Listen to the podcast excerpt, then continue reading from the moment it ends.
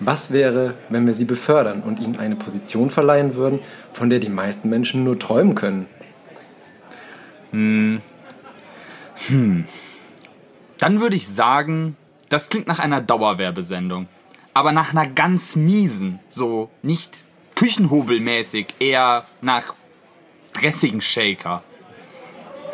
Die Welt braucht außergewöhnliche Studenten. Wir machen sie besser. Wir machen sie besser als besser. Einen Doktoranden.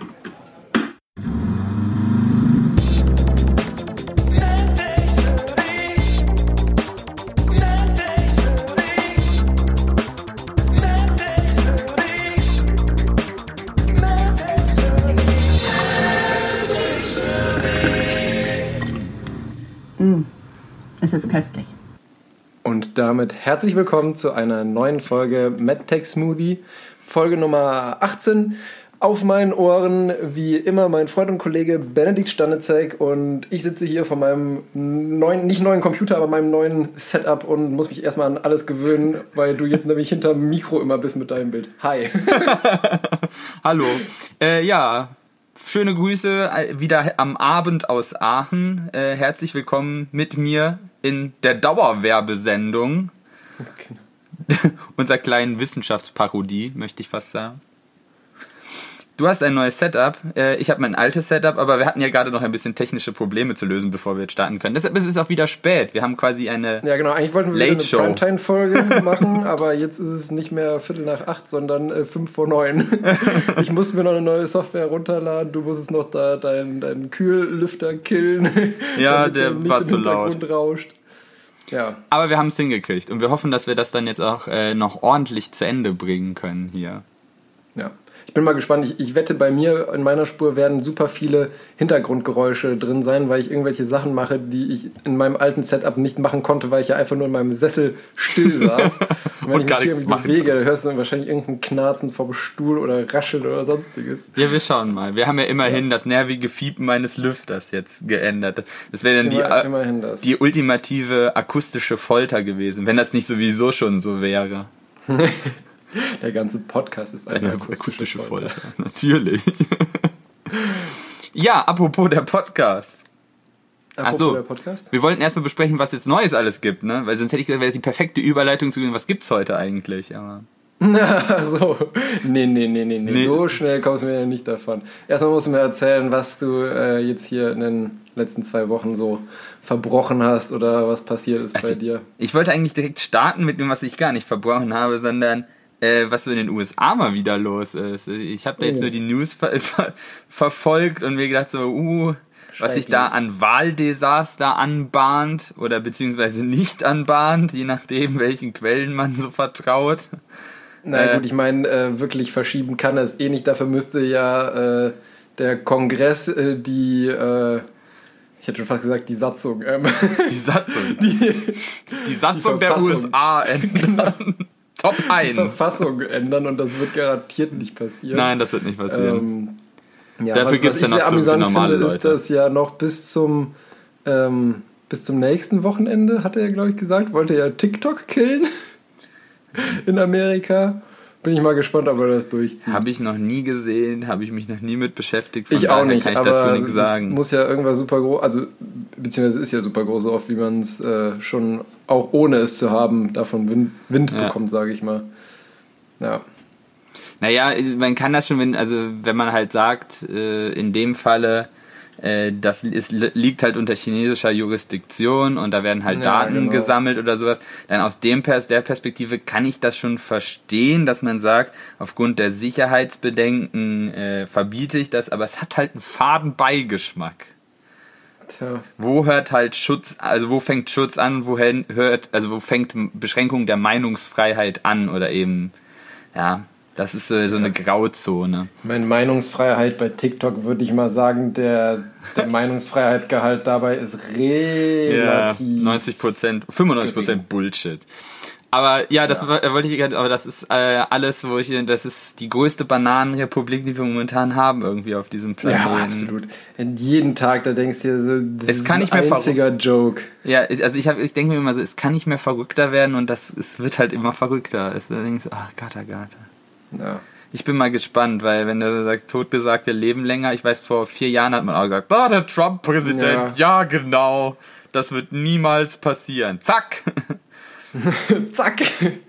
Zack, tot. Ja, jetzt ähm. von daher würde ich mich da gerade mal sehr vorsichtig mit tun. Äh, vor allen Dingen, weil er jetzt ja, es scheint auch auf diesen Corona-Kurs einzulenken. Äh, nicht, dass die Leute ihm schneller vergeben, als ihnen gut täte. Ja.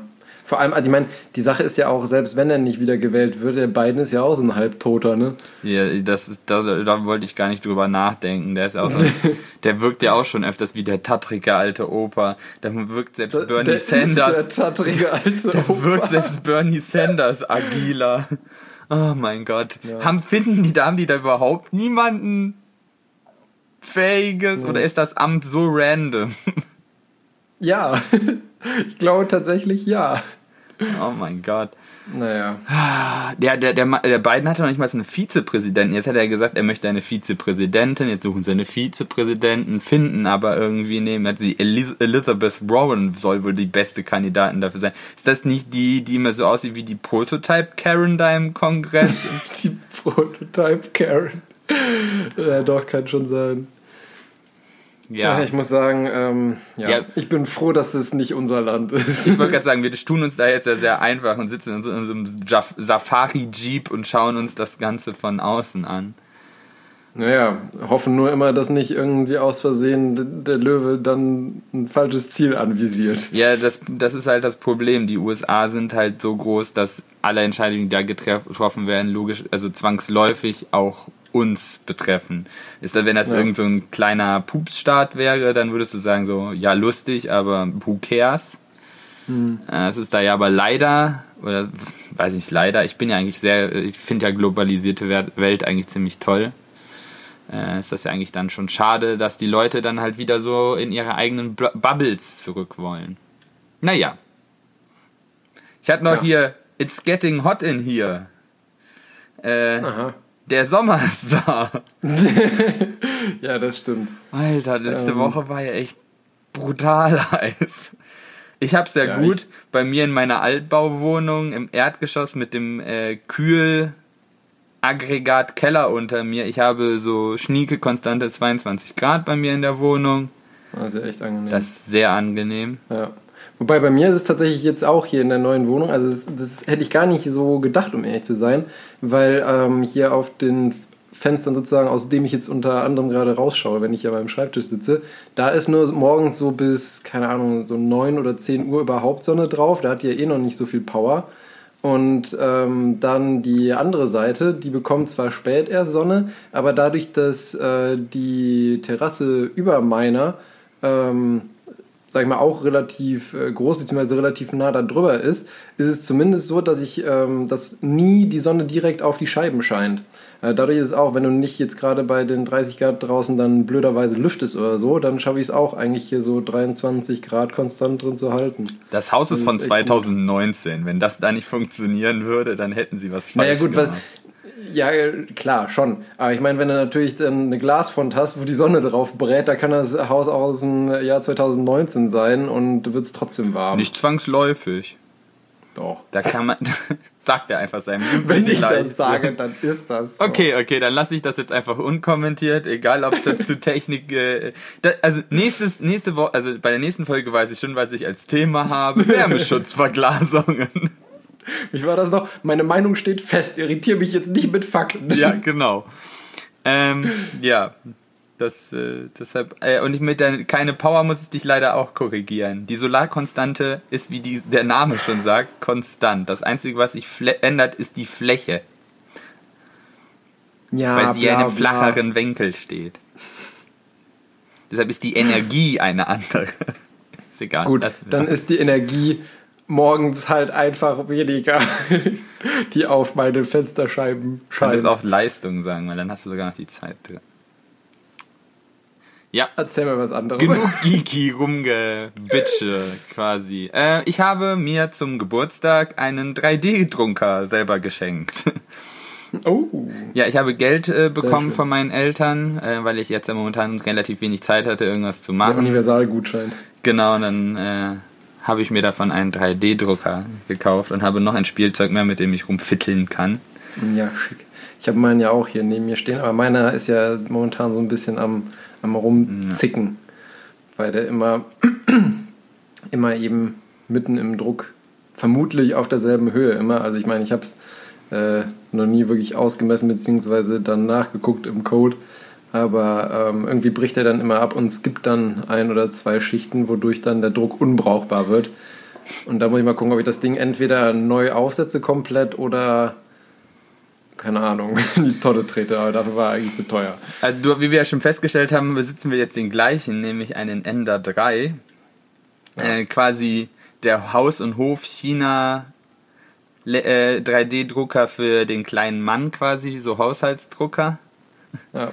äh, ja, ist so. Ja. Also du kriegst halt, also ja, das Preis-Leistungs-Verhältnis bei dem Ding ist schon unschlagbar. Wobei ich jetzt schon nach den ersten Tests ein bisschen sagen muss, also das Druckergebnis an sich ist es, an dem ist jetzt nicht viel auszusetzen, aber von dem ganzen Workflow und wie man das anfängt, die ganze äh, Übertragung ja. von den Dateien, ist, merkt man schon einen gewaltigen Unterschied zu, zu, den industriellen Druckern, die wir am Institut haben. Wow, ja, okay. Wäre auch schlimm, wenn nicht, ne? Wenn man das mal in die Relation setzt. Ich habe jetzt quasi 120 Euro für den Ender 3 bezahlt und die Dinger im Institut, da kann man, das kann man mal zwei rechnen und eine Null dranhängen. ich wollte gerade sagen. Und dann bist du bei dem günstigeren. Ja. So, und ich habe immer gedacht, so, boah, für das Geld müssen, müssen die eigentlich mehr können. Und jetzt habe ich mir den mal angeschaut und dann weißt du halt, wo das äh, Geld hinfließt, nämlich vor allem in das Software De Development. Und nicht halt, ja. also, ja gut, die Komponenten werden auch hochwertiger sein, vor allen Dingen auch äh, länger die Präzision stellen können, die jetzt bei so einem Billo-Drucker halt einfach. Ja. Also ich habe jetzt auch sein. schon festgestellt, ich habe den jetzt ja ein, ja, glaube ein halbes Jahr oder sowas ungefähr, vielleicht ein bisschen länger. Und ähm, da habe ich jetzt auch schon festgestellt, dass besonders bei den Rollen, die für die, ähm, für die Y-Achse ist es, glaube ich. Die Platte unten. Genau, die Platte, die, die eben hält die Rollen, dass die schon anfangen, sich definitiv abzunutzen und etwas Spiel entwickeln. Das sehe ich jetzt schon bei meinen und ich habe den jetzt seit einer Woche. Ja, also das ist definitiv. Ähm, Aber der ist ja, ja, gut zu servicen, weil da kannst du ja alles selber dran rumschrauben. Ja, genau. Du kannst halt selber alles äh, austauschen, alles ändern, erneuern und so weiter. Ja. Von daher ist es ist schon ein okayer Drucker.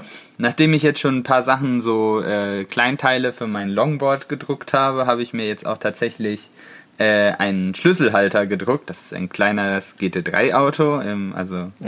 als Halbprofil. Und das hängt jetzt an der Wand und darunter sind drei Haken und da kann ich jetzt alle meine Schlüssel dranhängen. ja. ja, praktisch. Sieht auch, ist auch ziemlich cool geworden, so von der Optik. Ja, das war's bei mir. Ja. Ähm, ja, was soll ich sagen? Bei mir gibt es eigentlich gar nicht so viel spektakuläres Neues, weil als wir uns das letzte Mal gehört haben, da war ich ja gerade frisch in meine Wohnung eingezogen. Mhm. Ähm, und ich habe jetzt eigentlich auch die meiste Zeit damit äh, verbracht, hier alles auszuräumen, einzuräumen, aufzubauen, mehr oder weniger.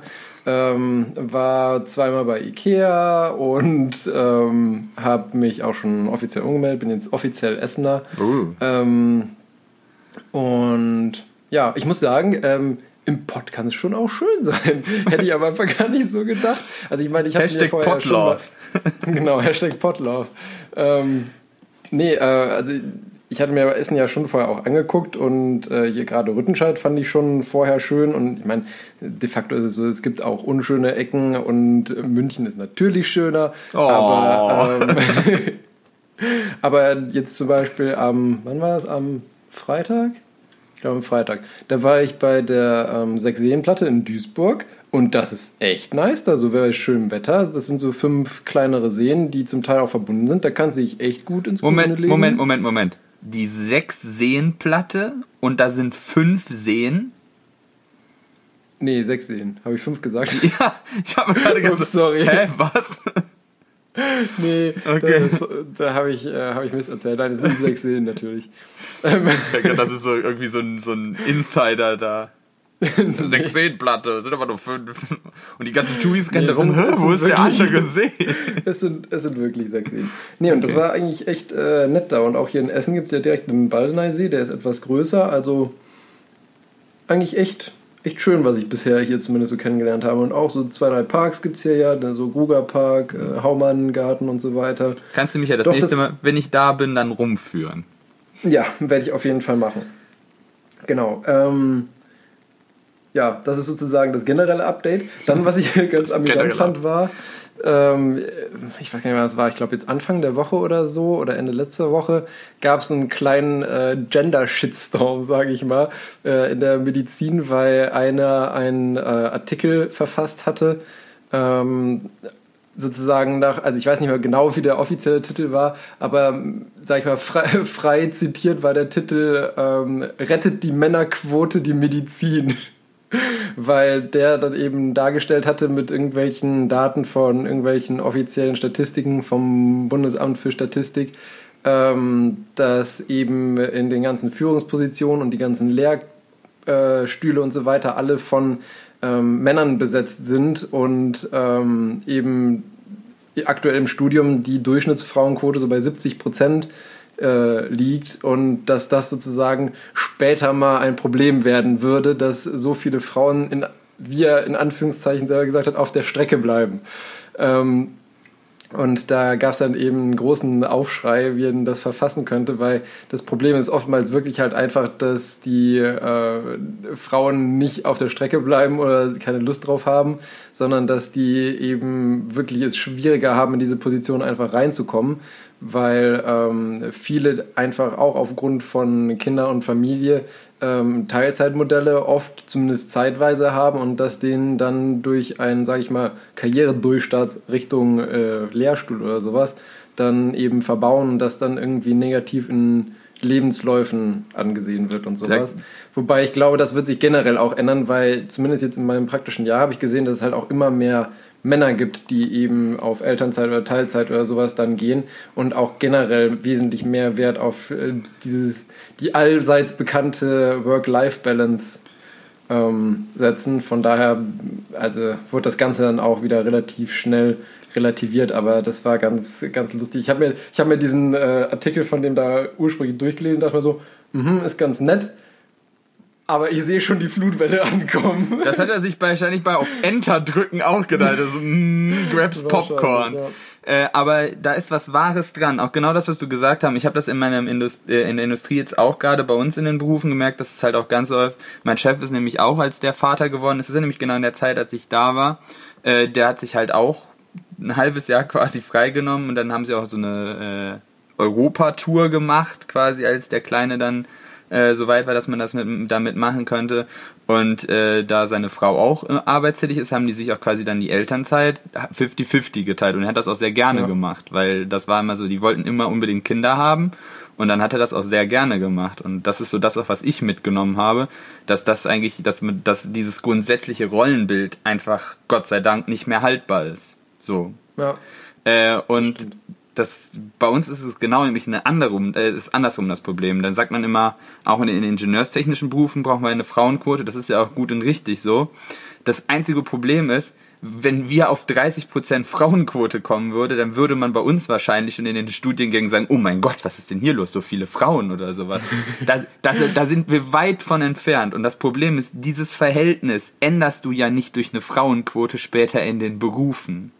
Nee, eben. So, und dann also du hast halt dann zwar auch genug Frauen, die das vielleicht auch machen wollen, aber du hast auch genauso viele Frauen, die halt eben vielleicht für ein Teilzeitmodell voten oder sowas und dann würdest du damit die Menge der Frauen für die Führungsposition nochmal reduzieren.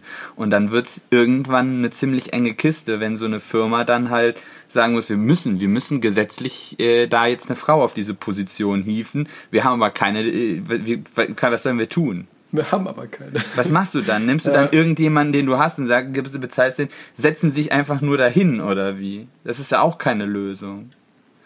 Nee. Von daher, also gut, vielleicht ziehen wir uns damit jetzt auch wieder Hass auf. Kann ja jeder seine eigene Meinung zu haben oder nicht. Aber ich arbeite, wenn ich mit Frauen arbeite oder sowas, dann sind das auch alles genauso gut qualifizierte Leute und sowas. Und ich finde es den Leuten vollkommen ja. unfair gegenüber, die, also dass, dass man denen eine quasi eine Quote zumutet.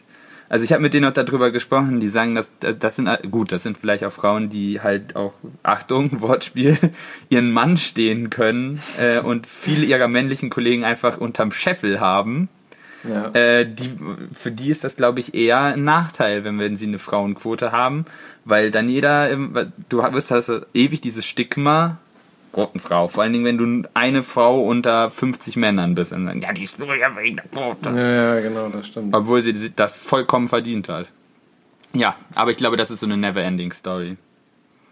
Aber wenn du da immer was gegen sagst, heißt das ich, du Oller Chauvinist! Wo ich das gar nicht meine. Das nee, ich, ich, ich weiß auf jeden Fall, was du meinst und ähm, ja, ich bin, also ich bin mal gespannt, inwiefern sich das in der Medizin ändert oder auswirken wird, weil ähm, ja, bin, weil eben generell alle mehr Wert darauf äh, legen, auch was vom Leben zu haben. Und die Medizin ist einfach, zumindest aktuell, wie sie aktuell betrieben wird, mit der, mit der ganzen Leistungsorientierung und der Kalkulation, alles spitz auf knapp mit den Finanzierungen und so weiter, einfach eine äh, Branche, sage ich mal, die nicht viel Spielraum für solche Sachen bietet aktuell. Aber ähm, ja. Ich glaube, da haben wir uns beide Jobs ausgesucht, die, ja, wo man aufpassen muss, dass man davon nicht aufgeschnupft wird. Ja. ja. Aber genug dazu. Ähm, genug und dann, dazu. Was, mir, was mir noch aufgefallen ist, einfach durch Zufall, weil ich da jetzt letztens dran gedacht habe. Wir kennen uns schon verdammt lange, mein Freund. Ach was, mir ist jetzt wie kommst du da erst aufgefallen, dass wir uns jetzt eigentlich ja im August mehr oder weniger, ich weiß nicht mal genau, wann wir eingeschult wurden, weil wir haben uns ja wirklich bei, bei der Einschulung ähm, in die erste Klasse das erste Mal getroffen, so, wenn ich mich richtig erinnere. Ja. Das muss ja auch irgendwann im August gewesen sein. Und das ist dann jetzt diesen August genau 20 Jahre, also zwei Jahrzehnte Stimmt, her. Ja. Krass. Also das ist echt. Ja. ja, nicht schlecht. gibt wenig Leute, die ich länger kenne. Bei mir gibt es keinen, den ich länger kenne, um genau zu sein. Außer meine Eltern jetzt logischerweise, ja. aber die äh, zählen nicht. Die zählen nicht, ja. Ja, krass. Zwei Jahrzehnte. Wenn die 25 voll machen, können wir ein Vierteljahrhundert sagen, dann haben wir einen Grund. Yeah! Dann Gibt's da nicht irgendwie goldene Hochzeit oder sowas? Yeah! dann gehen wir schick essen oder so. Oh ja, das machen wir. Das schreibe ich, schreib ich mir nachher im Kalender. Das oh nice, das wäre so geil. nee, das wäre echt cool. ja, äh, und immer noch genauso viel Blödsinn im Kopf. Ja, auf jeden, das hat, ah. hat sich nichts geändert eigentlich. Ja, aber ist doch schön. Nee, Gut, das mir, genau, das ist mir auch äh, aufgefallen. Ja, irgendwie, du, äh, du bist auch so ziemlich die einzige Person, mit der ich mich überhaupt nicht streiten kann oder mit der ich mich noch nie wirklich ernsthaft gestritten habe, so retrospektiv. Das stimmt, stimmt. Wir eigentlich. haben uns eigentlich nie wirklich gezofft. Ich meine, wir hatten schon immer mal irgendwie Meinungsverschiedenheiten oder so, aber das war dann eigentlich. Mit einem Schüppchen mal aufs Kopf und dann ist wieder eingenordet. Ja. Äh. So wirklich so getreu dem, getreu dem Motto, meine Meinung steht fest. Nerv mich mit deinen Fakten nicht. Nee, genau. da, das stimmt schon. ja, krass. Wir werden ja. alt. Oh, ja. es ist mir jetzt wieder an meinem Geburtstag aufgefallen. Das ist mir auch jetzt hier beim, beim Aufbauen und Umräumen aufgefallen. Mir tat irgendwann echt der Rücken weh. Ach komm, jetzt tu nicht so. Ja, krass. Ja. Zwei Jahrzehnte. Ja. Ich finde das immer, wenn das ein Fünfteljahrhundert. Ne? äh, ja, aber das ist immer noch so. Wenn man Damals, jetzt, als wir noch klein das, waren. Ja. Das ist aber genauso, wenn du dann immer so sagst, so, ähm, so Mitte 2007, 2008 oder sowas. Oh, das ist noch gar nicht so lange her. Ne? Ich das nachdenke, ja. wow, 15 Jahre. ja, das ist echt das, äh, das, das ist schon alles ziemlich lange her. Ja, wie ich auch immer noch eine sehr präsente Erinnerung habe, 11. September 2001. Genau das wollte ich auch gerade sagen. Ich werde nie vergessen, wie du mal warst, einfach da als zum Spielen und dann deine Mutter dich abholen kommen wollte und dann gesagt, zu meiner Mutter gesagt hat, hast du schon gesehen, das mit den, äh, mit den World Trade Center im Fernsehen? Meine Mutter so, nee, was denn? Und dann haben wir noch die Nachrichten angemacht und, ich und weiß, saßen dann locker noch eine Stunde davor und haben alles gesehen, wie, die, genau. wie da das zweite Flugzeug reingeflogen ist, wie die zusammen Und ich hab's nicht alles. gecheckt. Ich auch nicht. Ich habe es ich mein, überhaupt also ich hab schon, nicht begriffen. Das ist mir bis jetzt noch. Ich realisiert, dass es irgendwas Schlimmes ist, aber ich mal, überhaupt aber nicht umrissen. Überhaupt nicht die Tragweite oder was da jetzt okay, genau los mit ist. Mit sieben kann man da auch argumentieren. Ja. Das aber das ist mir immer noch bewusst, wie ja. wenig ich das begriffen hatte. Ja. Das stimmt. Ja, gut, schön diese Retrospektive. Wir gehen mal schön mir auch. essen. Oh Mann, Feier. können wir die Folge jetzt schon beenden. Ja, schön, okay. Das war's. Nee, Vielen was- Dank fürs Zuhören. Was hast du denn heute Schönes mitgebracht? Äh, ich, ich habe mitgebracht mal wieder was aus, äh, aus der Elektrotechnik. Äh, ich habe äh, die Evolution der Batterie, also die nächste Evolutionsstufe Oha. der Batterie mit dabei. Ähm, dann habe ich äh, die äh, berühmt-berüchtigte Kategorie Nepperschlepper Arschgeigen wiederbelebt. Ich habe nämlich aus, sagen wir mal, Universitätsmaterial eine Frage herausge äh, die äh, ich einfach mal stellen würde und dann bis zum bis zur nächsten Folge kann ich ja mal vielleicht mal ein paar interessierte Hörer können, wenn sie Lust haben, können sie dazu sich eine Antwort ausdenken und die uns zukommen lassen. Sie Ich denken, muss mir wahrscheinlich auch eine Antwort ausdenken dafür. ja natürlich. Es, ist ich, es, ich gebe sogar Antwortmöglichkeiten. So Oh. gütig bin ich nämlich. Glaubt, glaub aber nicht, dass es das einfacher macht. Äh, Ähm, Multi- Multiple Choice bin ich ja als Mediziner eigentlich sehr gut trainiert. Ja, es ist auch absolut nicht meine Aufgaben. Da gibt es fünf Antwortmöglichkeiten und du denkst, so, fuck, zwei davon sind richtig. Ja. Das habe ich mir auch schon oft gedacht. So, Mehrfachnennungen sind möglich. Ja, Nee, Arschgeil. Im praktischen Jahr, wenn mich dann irgendwie ein Oberarzt oder so irgendwas gefragt hat, und war so oft, dass ich mir gedacht habe, so, kriege ich fünf Möglichkeiten, dann finde ich die richtige. Schön, das ist ein grundsätzlicher Unterschied zwischen äh, unseren Studiengängen. Wir werden bei sowas werden wir total überfordert. Das ist ich, also wie oft ich schon in, also wir haben nicht so viele Multiple-Choice-Klausuren, aber da ist dann immer drin und du kriegst, du rechnest irgendwas dann rum, guckst dann die Antwortmöglichkeiten und es ist keins davon. Was ist jetzt am wenigsten falsch von den Sachen, die ich ankreuzen In kann? Mechanik habe ich so tatsächlich meine Antwortmöglichkeiten gewählt. Da Mechanik war nämlich eine von den Multiple-Choice-Klausuren. Und da, wenn du da musstest du halt auch rechnen und dann hast du immer was rausbekommen, dann konntest du irgendwann nur geben, so irgendwas mit Cosinus muss es sein. Und dann suchst du, dir, nimmst du dir es halt mit Cosinus. Ne? Man Ja. kann jetzt über die Lehre, was das für die Lehre bedeutet, kann man da jetzt streiten. Ja, das stimmt. War aber äh, recht erfolgreich. Ja, äh, und dann habe ich als Diskussionsthema noch einen Wunsch frei. Also wunschfrei heißt das Thema. Wunschfrei. Ja, ja, ist mal was anderes. Da bin ich ja echt mal gespannt. Ja. Und dann, äh, ich habe mich diesmal wieder um den Rauskehrer gekümmert. Ja, Natürlich. Sehr schön. Natürlich. Natürlich. Und du so? Ähm, ja, ich habe äh, kein Gespiele noch für zwischendurch, sage ich mal. Ich habe einfach nur ähm, als erstes Thema, das habe ich genannt, äh, knuspriges Erbgut. Mm, lecker. Ähm, und dann das, äh, das Diskussionsthema ist bei mir eigentlich kein wirkliches Diskussionsthema, aber das fand ich ganz, ganz äh, lustig eigentlich und interessant, ähm, dass, dass sowas geht, sage ich mal, oder dass eigentlich muss man eher sagen, dass man meint, dass sowas geht, weil also ich weiß jetzt nicht, wie zuverlässig das Ganze ist, aber ich wollte es auf jeden Fall ähm, erzählt haben und das Thema habe ich äh, The Raven is Dead genannt. Entweder geht es um Zauberei oder irgendein Profi-Wrestler ist gestorben. Weder noch. Dann habe ich keine Ahnung. Weiß gar nicht, ob es The Das ist- Raven gibt, aber das hört sich irgendwie an, entweder ein Zauberer oder irgendein so Doch, das- Wrestler. Stimmt, da, da habe ich jetzt gar nicht dran gedacht, aber es gab doch diesen äh, bei The Next Uri Geller, Vincent Raven. Ach, du, der Typ mit dem Vogel in Zweikämpferei. Ja, buchstäblich. Ja. Ich hat Stein, Schalosch. Ja, ja. Klassiker. Gut, wir sind, haben jetzt schon äh, fast eine halbe Stunde lang gelabert, ohne wirklich Inhalt. Jetzt kommen wir mal zu Potte und du fängst an. Natürlich, wie auch immer. Also, Batterieevolution. Wir hatten ja schon mal von ein paar Folgen, ich kann jetzt nicht sagen, ich habe das auch nicht nachgeguckt, welche Folge das war, ist ja vollkommen irrelevant. Äh, da haben wir über die verschiedenen Batteriezellen gequatscht, die es so gibt. Ähm, und ich habe davon mal, darüber mal was erzählt. Ich glaube, das war ein Diskussionsthema sogar. Ähm, und mir ist jetzt tatsächlich äh, ein Paper über die, über, über den Tisch gelaufen quasi äh, von der University of Texas at Austin, also aus the United States of and from America.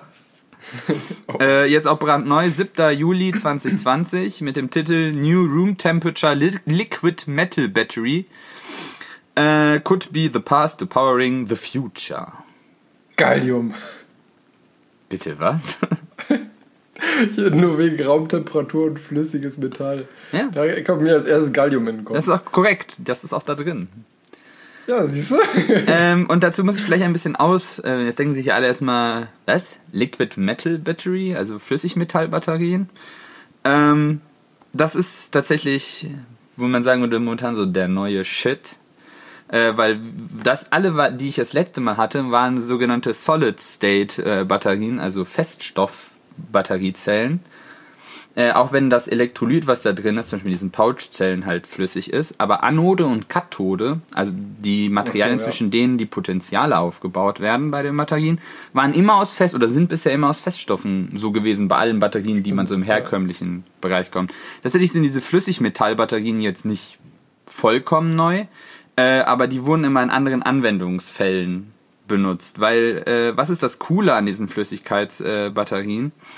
Äh, die haben eine sehr, sehr hohe Energiedichte, nämlich ungefähr 130, äh, Moment, die haben eine sehr hohe Stromdichte. Achtung, jetzt habe ich mich selber da nämlich 130 Kiloampere pro Quadratmeter. Ähm, das ist eine ziemlich weirde Einheit, aber es geht da halt vor allem, mir sagt das jetzt überhaupt nichts, ob ja. das viel ist oder nicht. Es ist, es ist wirklich viel. Also die können einen sehr hohen Strom stellen. Was eigentlich ziemlich gut ist, weil wir wollen ja eigentlich sehr dichte Energiespeicher jetzt ja. mit der Alpha. Und ob wir jetzt unsere technischen Geräte, also Smartphones damit haben, wir wollen die immer kleiner bauen, aber die müssen auch gleichzeitig immer mehr, viel mehr können. Die kriegen immer fancyere Formen. Äh, Elektromobilität ganz zu schweigen dafür und vor allen Dingen dafür ist nämlich Hochstrommaterialien sind dafür, weil wir ja da auch wenn du mal aufs Gas drauf latscht, dann musst du ja schnell hohe Ströme stellen können, naja, damit du voran kannst. Beim Smartphone jetzt eher nicht so, weil nee.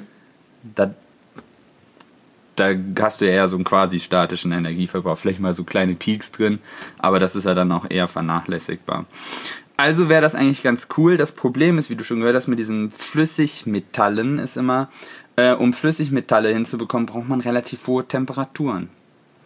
Weil man das vorher nimmt, also bis zu diesem Paper halt immer mit, äh, halt auch mit Natrium, äh, also da gab es sogenannte Natrium-Bismut-Zellen.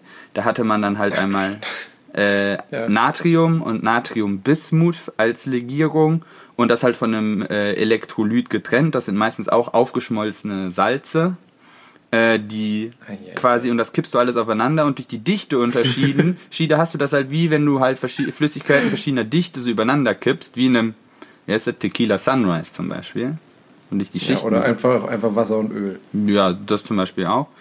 Dann hast, sortiert sich das halt und dann hast du halt quasi eine Batteriezelle, hast eine Anode, eine Kathode und dann kannst du, da hast du dann Potenzial zwischen. Und bisher hattest du halt immer nur eben diese Materialpaarung, die relativ viel Energie und hohe Temperatur, nämlich so um die 250 Grad gebraucht haben, äh, damit die halt flüssig bleiben. Ist zum einen ja nicht so cool, weil du musst da ja auch Energie reinstecken, damit das dann mhm. so bleibt. Zum anderen möchtest du das ja auch elektrisch isolieren. ne? Du brauchst einen Isolator, der die Temperatur hält. Exakt. Ist auch nicht ganz so trivial. Und deshalb haben die sich für mobile Anwendungen eher disqualifiziert. Also du möchtest halt auch kein 250 Grad heißes Smartphone oder 250 Grad heißes Auto haben. Das möchtest du. Auch im Winter? Schön mit Bodenheiz. Ja, du musst die Energie ja irgendwo herbekommen, ne?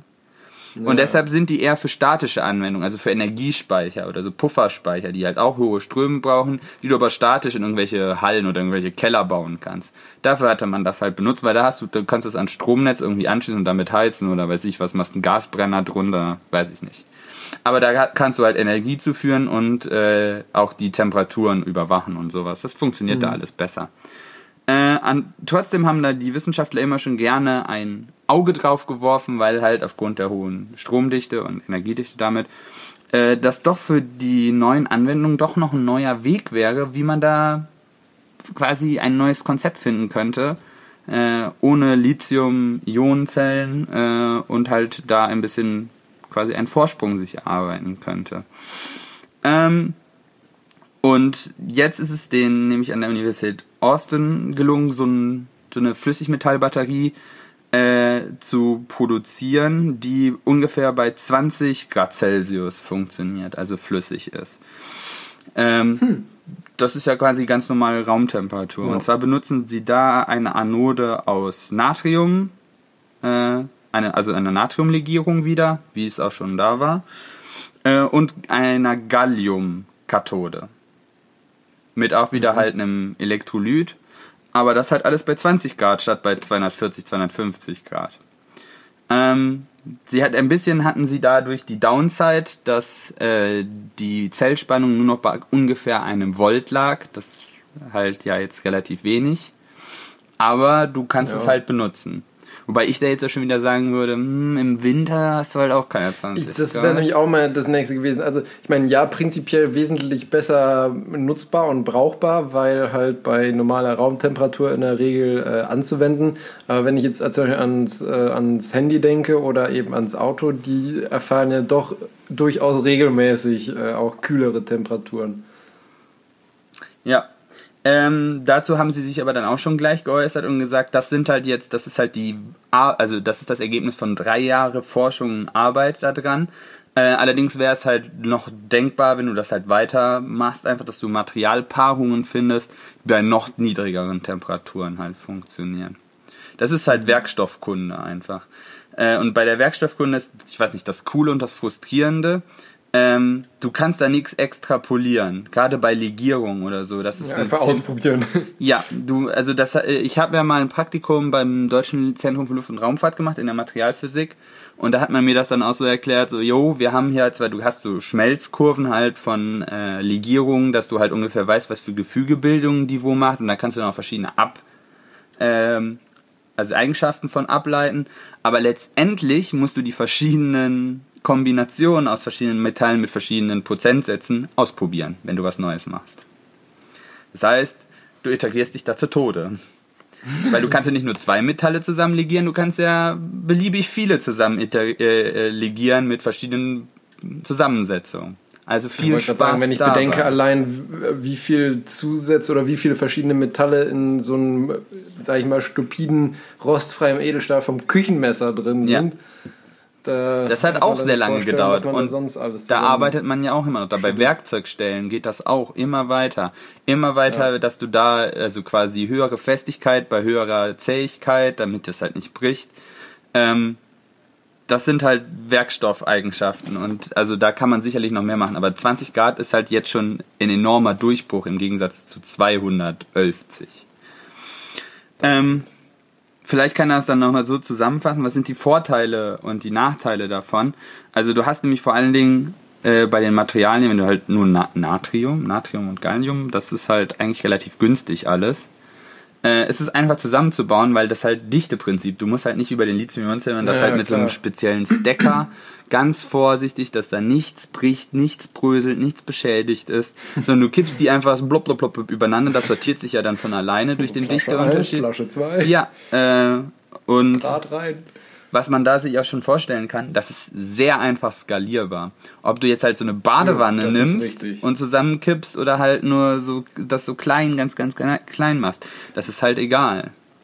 Aber das wollte ich auch noch fragen. Dadurch, wie gesagt, dass es eben liquid ist und ähm, sich eben nur aufgrund der Dichteunterschiede trennt, wie ist denn, also wie werden das, wenn du so ein Ding jetzt, sag ich mal, ein, ein iPhone einbaust? Ja, ich meine, also du schüttelst jetzt dein iPhone nicht zwangsläufig, aber ich meine, du bewegst es halt schon. Hm. Also wie, wie signifikant sind da die Dichteunterschiede und wie einfach ist das Zeug mischbar, naja, sag ich mal. Sagen wir mal so, wenn du es drehst, hast du ja sowieso, irgendwo musst du den Kontakt hier abgreifen. Entweder müsstest du ja, das genau, so gyroskopisch das lagern, dass sich das immer mitdreht, äh, aber es gibt da ja auch andere Lösungen. Äh, zum Beispiel, also letztendlich hast du das gleiche Phänomen, also bei Formel 1 Autos ist mir das klar, also generell bei Rennautos, äh, hast du das mit dem Sprit. Damit der nicht hin und her slusht immer in den Kurven, weil das eine Flüssigkeit ist, vor allen Dingen, wenn du mhm. dann ja nur halb voll bist oder sowas, äh, gibt's da spezielle, also gibt, sind die Tanks immer mit Schaumstoff gefüllt. Ja, ja. so dass sich das nicht hin und her bewegt. Das könntest du so nämlich auch machen. Dann könntest du nämlich das hin und her, das vor allen Dingen das Slushen äh, verhindern. Aber ja, das könnte ein ziemliches Problem sein. Aber man darf ja weiterspinnen. Das stimmt. Ich stelle mir gerade so vor, irgendwann werden die Smartphones alle, alle kleine Kugeln, nur weil in der Mitte gyroskopisch der Akku aufgehängt werden muss. Da fällt der Akku dann einen Monat. Äh, tatsächlich ist das auch eine große Stärke davon. Äh, die äh, le theoretische Lebensdauer, also wenn du jetzt nur auf den Verschleiß guckst, ist um ein Vielfaches höher als bei den äh, Lithium-Ionen-Zellen oder sowas, gerade weil sie halt Mhm. mechanisch so belastbar sind. Also weil du so Ja, das Lithium-Ionen, wenn stimmt, du die halt so ein bisschen bröselst oder sowas, äh, dann Man sind knack die... und pff, Ja, nicht, eine kleine nee, das noch nicht mal. Also das, das reicht ja schon, wenn du die äh, Anode und die Kathode, die sind ja dann auch so beschichtet. Wenn die Beschichtung da halt einfach abbröselt, ja. dann ist die nicht kurz geschlossen, aber ihr Potenzial, also ihre Kapazität verringert sich massiv. Äh, Ja. Und das ist halt dann, dann ist sie halt auch kaputt quasi. Und, und leistet dann nicht mehr. Und das passiert da halt nicht, weil du halt immer diese Flüssigkeit hast. Und weil du hast halt eine ziemlich große Oberfläche, ist halt eine Flüssigkeit. Du hast ja nicht diese Materialschichten, die halt irgendwie so aneinander liegen mit dem Elektrolyt dann, sondern du hast halt perfekte Oberflächen. ja, das stimmt. Dadurch, dass sich das alles sortiert. Ja, spannend. Ja. Ähm, ja. Das war es eigentlich. Mit mehr wollte ich da eigentlich gar nicht äh, ärgern. Da war natürlich noch sehr viel so technisches Klein-Klein, was sie dann da halt mit diesen, mit diesen Schmelzkurven und sowas, mit den ganzen Legierungen. Das ist harte Werkstoffkunde. Wen das, wer das interessiert, kann sich das gerne auch reinziehen. Äh, es gibt dazu auch ganze Tabellenbücher für so, äh, von so Legierungen, äh, dass man halt so gut Guesses machen kann. Aber das ist ja auch, das kennt man ja auch von den normalen Batterien. Da hat sich ja auch über die Jahrzehnte, haben sich ja Ja, immer neue Materialpaarungen entwickelt, das wurde immer weiter verbessert. Das wird auch ständig verbessert. Äh, und das wird hier sicherlich auch äh, weitergehen, aber das ist schon, finde ich, eine sehr interessante Sache. Ja, ja auch wenn, wenn du allein schon bedenkst, also in dem ersten Laptop, den ich äh, hatte, äh, der wog gefühlt äh, 10 Kilo und der Akku war so dick und so groß wie so ein Dirke Weltatlas. Nickel, Cadmium, Akku. Ja, genau. Und heutzutage äh, musst du bei den, äh, was ich, bei den MacBooks oder so schon aufpassen, dass sie dir nicht in der Hand durchbrechen, so dünn werden sie genau. gebaut. Ja, ganz geschweige denn, früher war das auch vollkommen, na gut, wir waren noch in der Schule mit Asbest und Cadmium-Akkus, das war vorher, das war vollkommen unbedenklich früher. Klar. Ja. Ich bin mal gespannt, wie das Du nicht weitergeht. weißt, macht dich nicht heiß. Ja, richtig. Ja, ich bin auch gespannt. Aber spannend. Ja, habe ich noch gar nicht. Ich meine, also gibt es auch schon irgendwie Versuche mit Quecksilber oder so? Wenn ich so an Liquid Metal denke, wäre das für mich eigentlich das naheliegendste. Ähm, ja, wegen der Temperatur sicherlich, äh, aber das funktioniert halt leider nicht so gut von dem Potenzial. Das ist ja letztendlich, warum nimmst du Ah, die okay, Metalle, die du immer, du brauchst ja immer metallisches Potenzial. Letztendlich äh, muss ja, Ja, ein, äh, ein Element ein Elektron abgeben und eins muss es wieder aufnehmen. Und deshalb sind die äh, Elemente links und rechts möglichst weit in ja, der stimmt, im ist Periodensystem. wirklich ziemlich in der Mitte. Ja, nie, weil die, also das Natrium ist ja ein äh, Alkalimetall.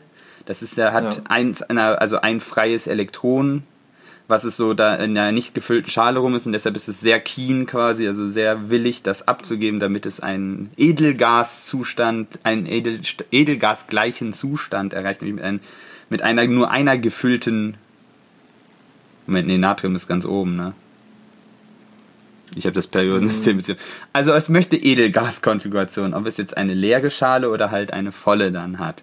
Aber das würde dann halt eins abgehen. Also dann könnte es die, die es angefangen hat, ist dann halt leer. Und das an die andere Seite nimmt dann das eine wieder auf äh, und ist auch glücklich, weil es dann auch Edelgaskonfiguration hat, weil es die Schale das voll hat. Und so eine Kombination brauchst du. Und das würde bei Quecksilber mh, recht schwer werden. Schön, haben wir auch noch ein bisschen Basic Chemie wiederholt. Oh Gott, das ist ja voll verkackt. Nö, wieso war alles, war alles richtig? Ich glaube, Weil ähm, wir also keine beide keine Ahnung haben davon. Nee, also Natrium ist, glaube ich, ähm, ganz oben sozusagen. Aber das hat dann ja, wenn es sozusagen das eine abgibt, hat es ja die Edelgas-Konfiguration von Helium, wenn ich mich nicht irre. Sozusagen. ist ja aber auch in Ordnung. Ja, ja, eben, genau. Also von daher war das ja alles richtig, was du gesagt hast. Äh, ja, Jens ist doch hier unser, also Genau, stimmt. Und Jens, der Komponist, der Komponist unseres Intros. Der, Genau. äh, ist doch, der, pro- der promoviert doch sogar in dem Kram. In dem Kram. Chemie. ja. Ja, Ja, Erzähl schön. uns was über knuspriges Erbgut, was wir, also, dass wir dann mit so einer Batterie frittieren können. Genau. Nee, ähm, mein, mein Paper, äh, beziehungsweise mein Thema knuspriges Erbgut, ähm, das habe ich einfach nur logischerweise witzeshalber so genannt, weil es um das äh, CRISPR-Cas-System ah. geht. Es war einfach nur ein ganz plattes Wort. Ja, aber cool. Das, äh, da, da, da hätten wir schon viel früher was machen. Das habe ich mich auch schon. Da, da hat jeder, ja, glaube ich, so halb Wissen drüber, aber. Ich habe tatsächlich ähm, dieses Thema, das hatte ich äh, ganz zu Anfang, als wir angefangen haben hier mit dem Podcast, hatte ich mir schon mal rausgesucht gehabt und äh, habe das dann irgendwie auf Halde gelegt, mehr oder weniger. Und ich hatte wirklich jetzt überhaupt nichts Aktuelles gefunden, was ich, sage ich mal, ansprechend fand. Ähm, und da habe ich das einfach jetzt mal reaktiviert, weil das Ganze ist nämlich auch von November letzten Jahres, also nicht so richtig aktuell. Aber ich meine, ähm, die, die Forschung und das Grundsystem, das wird ja immer weiter benutzt und optimiert. Von daher ist es eigentlich nie, ähm, sage ich mal, die alt. Genschere aktuell. ist doch ein immer aktuelles Thema. Genau. Also, ähm, erstmal so generell, was ist überhaupt CRISPR-Cas? Ähm, hm. wie, wie funktioniert das sozusagen? Weil das ist nämlich, ähm, das kommt nämlich ganz ursprünglich, ist es eigentlich ein Abwehrmechanismus von Bakterien gegenüber Viren. Ähm, weil nämlich, äh, also es gibt ja diese sogenannten Bakteriophagen. Das sind halt Viren, die Bakterien eben krank machen können, sage ich mal in Anführungszeichen. Und ein Virus funktioniert ja letztendlich so, dass es ähm, sich mit der Zelle, egal jetzt ob äh, menschlich, tierisch oder eben ein Bakterium, ähm, verbindet, das äh, in sich enthaltene Erbgut in das Erbgut der Wirtszelle einschleust und dadurch dann sich selbst von der Zelle herstellen lässt und wenn dann die Zelle genug hergestellt hat, stirbt sie halt einfach.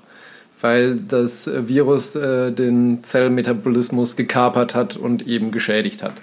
Und ähm, Bakterien haben eben dieses äh, CRISPR-Cas-System ähm, als Schutz einfach davor, weil dann nämlich ähm, dieses äh, CRISPR ist ein DNA-Abschnitt, muss man sagen, in dem, ähm, in dem Erbgut von Bakterien. Da gibt es verschiedene CRISPR-Abschnitte. Und ähm, fremde. Ist das ein Akronym? Mit Sicherheit, ich habe es nicht nachgeguckt. Kannst du ja, werde ich erzählen. Ja, ja mache ich. ähm, und du hast dann eben diese CRISPR-Abschnitte, wie gesagt, und die, ähm, die eingeschleuste Viren-DNA wird dann in dieses, ähm, also wird meist wird vor diese CRISPR-Region ähm, eingebaut und dann von, ähm, von RNA-Polymerasen abgelesen, wodurch du dann eine CRISPR-RNA bekommst, die eben ähm, zu einem Teil aus einem Teil von dieser Viren-DNA besteht und einem Teil eben dieser CRISPR-DNA. Und du grinst und nickst und du hast was gefunden, glaube ich. Ja, ich habe genau das gefunden, was du gerade nämlich erklärt hast. CRISPR steht für Clustered Regularly Interspaced Short Palindromic Repeats.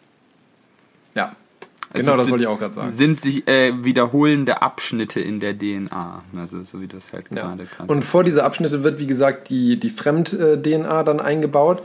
Die wird dann wiederum abgelesen und in eben so eine CRISPR-RNA umgeschrieben, weil RNA ist ja immer die, die Botenabschrift in Zellen, sage ich mal. Und ähm, diese CRISPR-RNA, die da abgelesen wurde, die eben zu einem Teil aus diesem ähm, wiederholenden Sequenzen, die ganz normal in dem Erbgut von den Bakterien vorkommen und eben dieser Kombination mit der Viren-DNA. Äh, ähm, kombiniert sich dann noch mit einer sogenannten Tracer-RNA. Das sieht äh, ganz fancy aus, das Molekül. Da kann man sich mal ähm, angucken, kann man eigentlich relativ einfach. Oh ja, das googlen. Bild von diesem CRISPR-Abschnitt, das war auch ziemlich, das sah auch ziemlich wüst ja. aus. Und ähm, die Kombination aus der CRISPR-RNA mit der Tracer-RNA bildet dann letztendlich einen, einen festen Komplex, sage ich mal, miteinander. Und dieser feste Komplex, der wird dann ähm, von dem Cas9-Protein sozusagen erkannt und als Matrize genutzt. Und diese Matrize wird dann letztendlich an dem Erbgut von dem Bakterium entlang geschoben und geguckt, wenn das irgendwo passt, dann bedeutet das, dass da Viren-DNA ist und dann wird da das Cas, äh, wird das Cas dort die DNA schneiden und zerstören, sodass die Viren-DNA eben nicht äh, vervielfältigt also Eigentlich werden wie so ein Kinderspiel, da wo man diese die Form immer reinmachen kann. So geht immer so quasi so genau. lange, bis es dann passt. Oder genau, halt also nicht passt in dem Fall. Genau, und wenn also wenn es eben passt, dann wird geschnitten und dadurch ist es halt sehr spezifisch einfach ja. und deswegen halt auch Genschere genannt. Ähm, und das Schöne daran ist eben, ähm, dass es nicht nur bei, ähm, also ich meine, DNA ist DNA, ist jetzt letztendlich egal, ob das in einem Bakterium oder in einer menschlichen Zelle vorkommt. Und äh, deswegen ist es eben auch ganz einfach auf den Menschen übertragbar. Und deswegen ist es ganz einfach in Anführungsstrichen. Ja. Ähm, deswegen ist es eben so interessant für die Forschung, weil dadurch, dass du eben dieses sehr spezifische Schlüssel-Schloss-Prinzip hast, du wirklich sehr genau bestimmen kannst, wo du da dein Gen schneidest oder die DNA generell. Und ähm,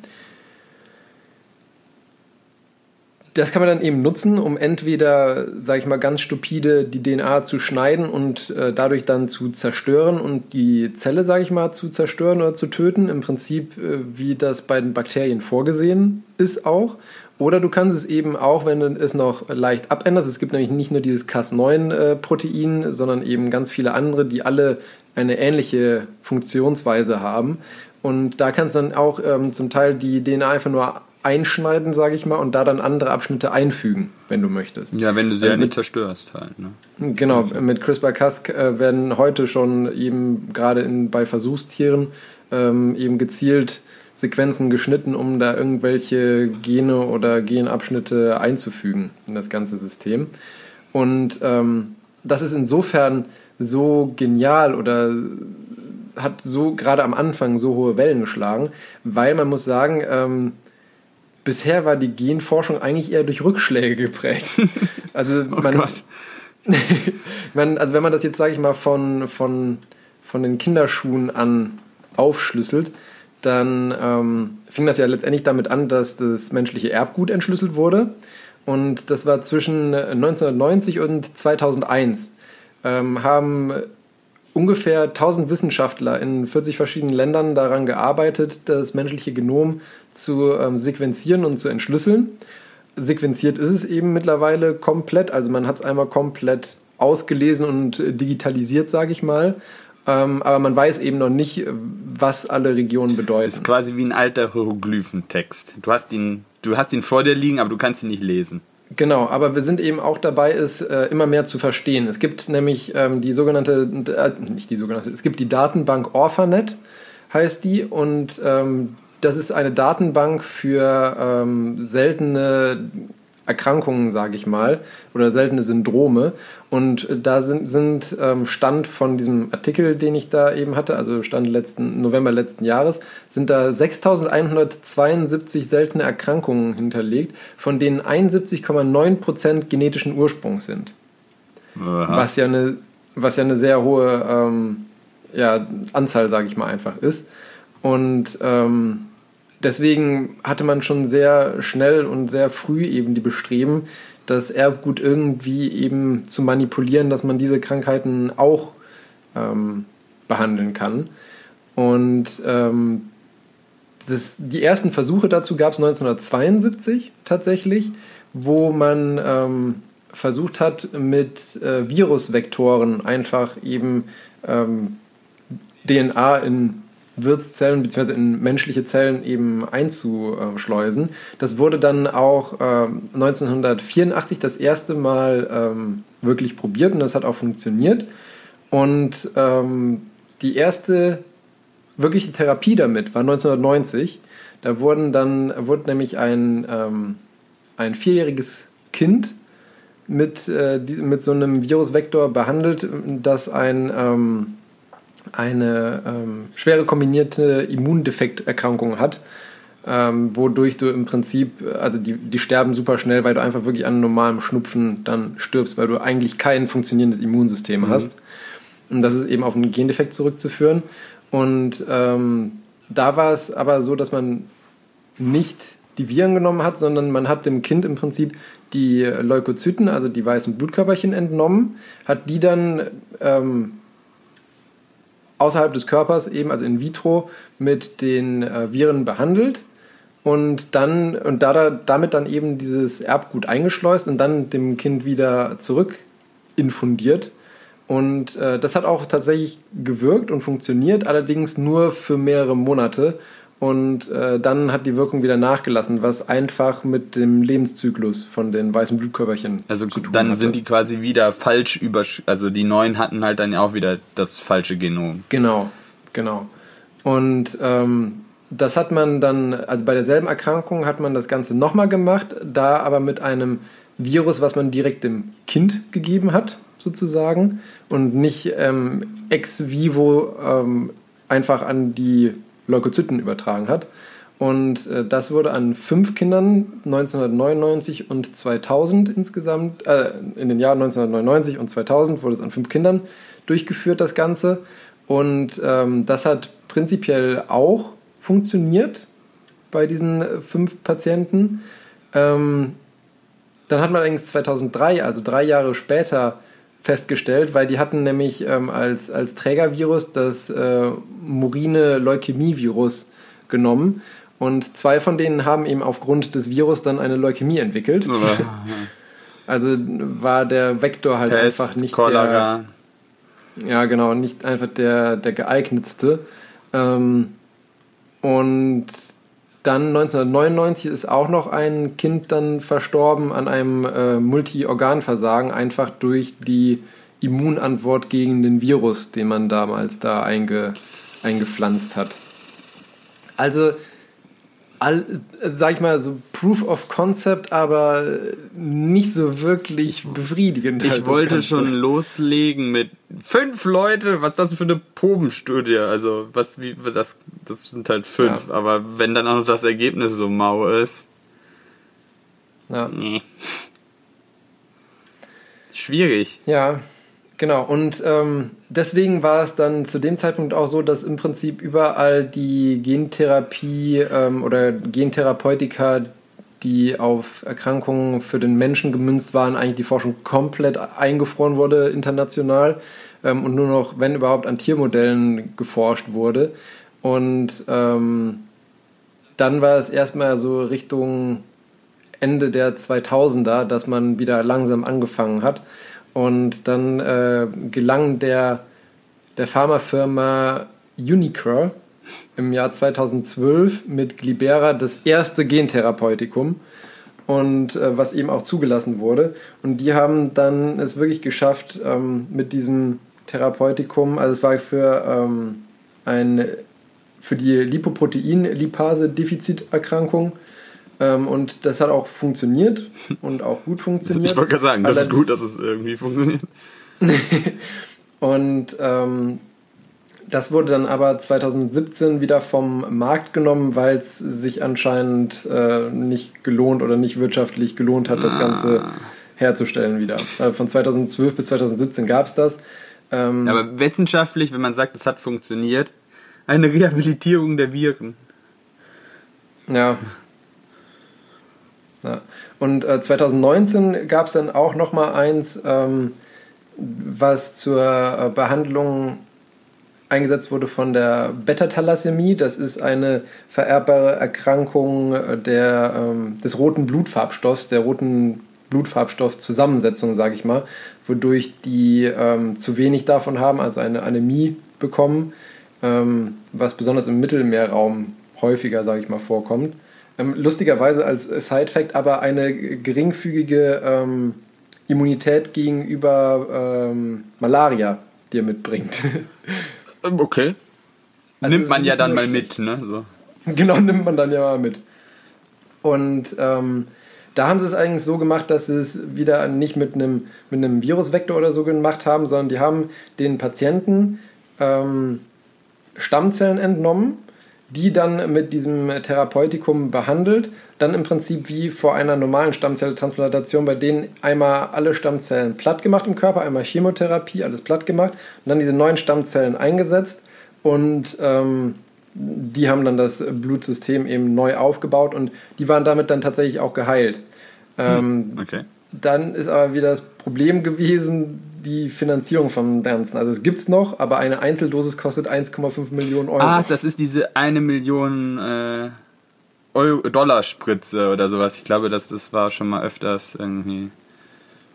Ja, es gibt, ja, ähm, gibt mit, beim Gentherapeutiker gibt es, ja. wollte gerade sagen, da gibt es äh, äh, viele, die das machen. Es gab dann auch noch mal, ähm, auch 2019 noch von einem US-Unternehmen, also von Novartis, ähm, eine, ein Gentherapeutikum für, beziehungsweise gegen die spinale Muskelatrophie, ähm, was auch dann letztendlich zugelassen wurde. Aber auch da war das Problem, dass äh, eine Dosis davon 1,9 Millionen Euro umgerechnet kostet. Also es ist alles sehr, sehr kostspielig auf jeden Fall. Und ähm, ja, es ging, also man, man konnte schon damals sozusagen, also man hatte schon Mittel, mit denen man eben die, die Gene behandeln kann oder kaputte Gene eben auslöschen kann oder wieder heilen kann, sage ich mal. Aber es ist halt sehr schwierig schon immer gewesen und sehr kostspielig. Und jetzt hat man eben die Hoffnung, dass man mit dem, ähm, mit dem CRISPR-Cas das Ganze wesentlich gezielter und wesentlich günstiger hinbekommt, weil, ähm, ja, wie ich eben das Grundsystem schon erklärt hatte, funktioniert das halt sehr gut und sehr spezifisch und lässt sich eben auch beim, ähm, beim Menschen anwenden. Und ähm, jetzt muss ich gerade mal nochmal nachgucken, weil es gab noch was ganz Interessantes, wo ich das hier rausgeschrieben hatte. Ich springe wieder kurz als Pausenclown aus, um die peinliche Stimme zu, Stille zu nee, weil, Das kannst du ähm, auch wegschneiden. Das, nö, das lasse ich drin. Wir schneiden hier nicht. Hm. Ähm, nee, weil das Problem nämlich bei CRISPR-Cas9, dem System, ist eben, wie gesagt, dass du ähm, beide Stränge der DNA durchschneidest und damit halt einen Doppelstrangbruch verursachst, was in der Regel eben zu einem Untergang der Zelle führt weil ein Doppelstrangbruch, das, also das versucht dann auch die Zelle zu reparieren, aber das funktioniert meistens nicht. Also so Einzel Einzelstrangbrüche können Zellen in der Regel sehr gut reparieren, aber Doppelstrangbrüche sind halt sehr schwierig und ähm, in, in Cam am ähm, Institut in Cambridge, in Massachusetts, da haben sie jetzt mittlerweile schon eine Unterart, sage ich mal, von diesem CRISPR-Cas9-System entwickelt, die äh, mit ihrer RNA-Vorlage dann nur einen Strang von dieser DNA. Also wärst du da schon mal einen Schritt weiter. Genau, und dadurch dann eben sozusagen das Ganze nur einschneidest und nicht durchschneidest. Wie im Kindergarten. Ja. Achtung, und mit, mit Achtung. Diesem verbesserten, mit diesem verbesserten System wurden tatsächlich schon ähm, 175 Veränderungen in menschlichen äh, Zelllinien und Nervenzellen von Mäusen durchgeführt. Ah, okay. Und ähm, alles tatsächlich erfolgreich und sehr vielversprechend, was, äh, sag ich mal, tatsächliche Therapeutika ähm, Bestrebungen angeht. Das heißt, die haben menschliche DNA in eine Maus reingefriemelt und die dann verändert?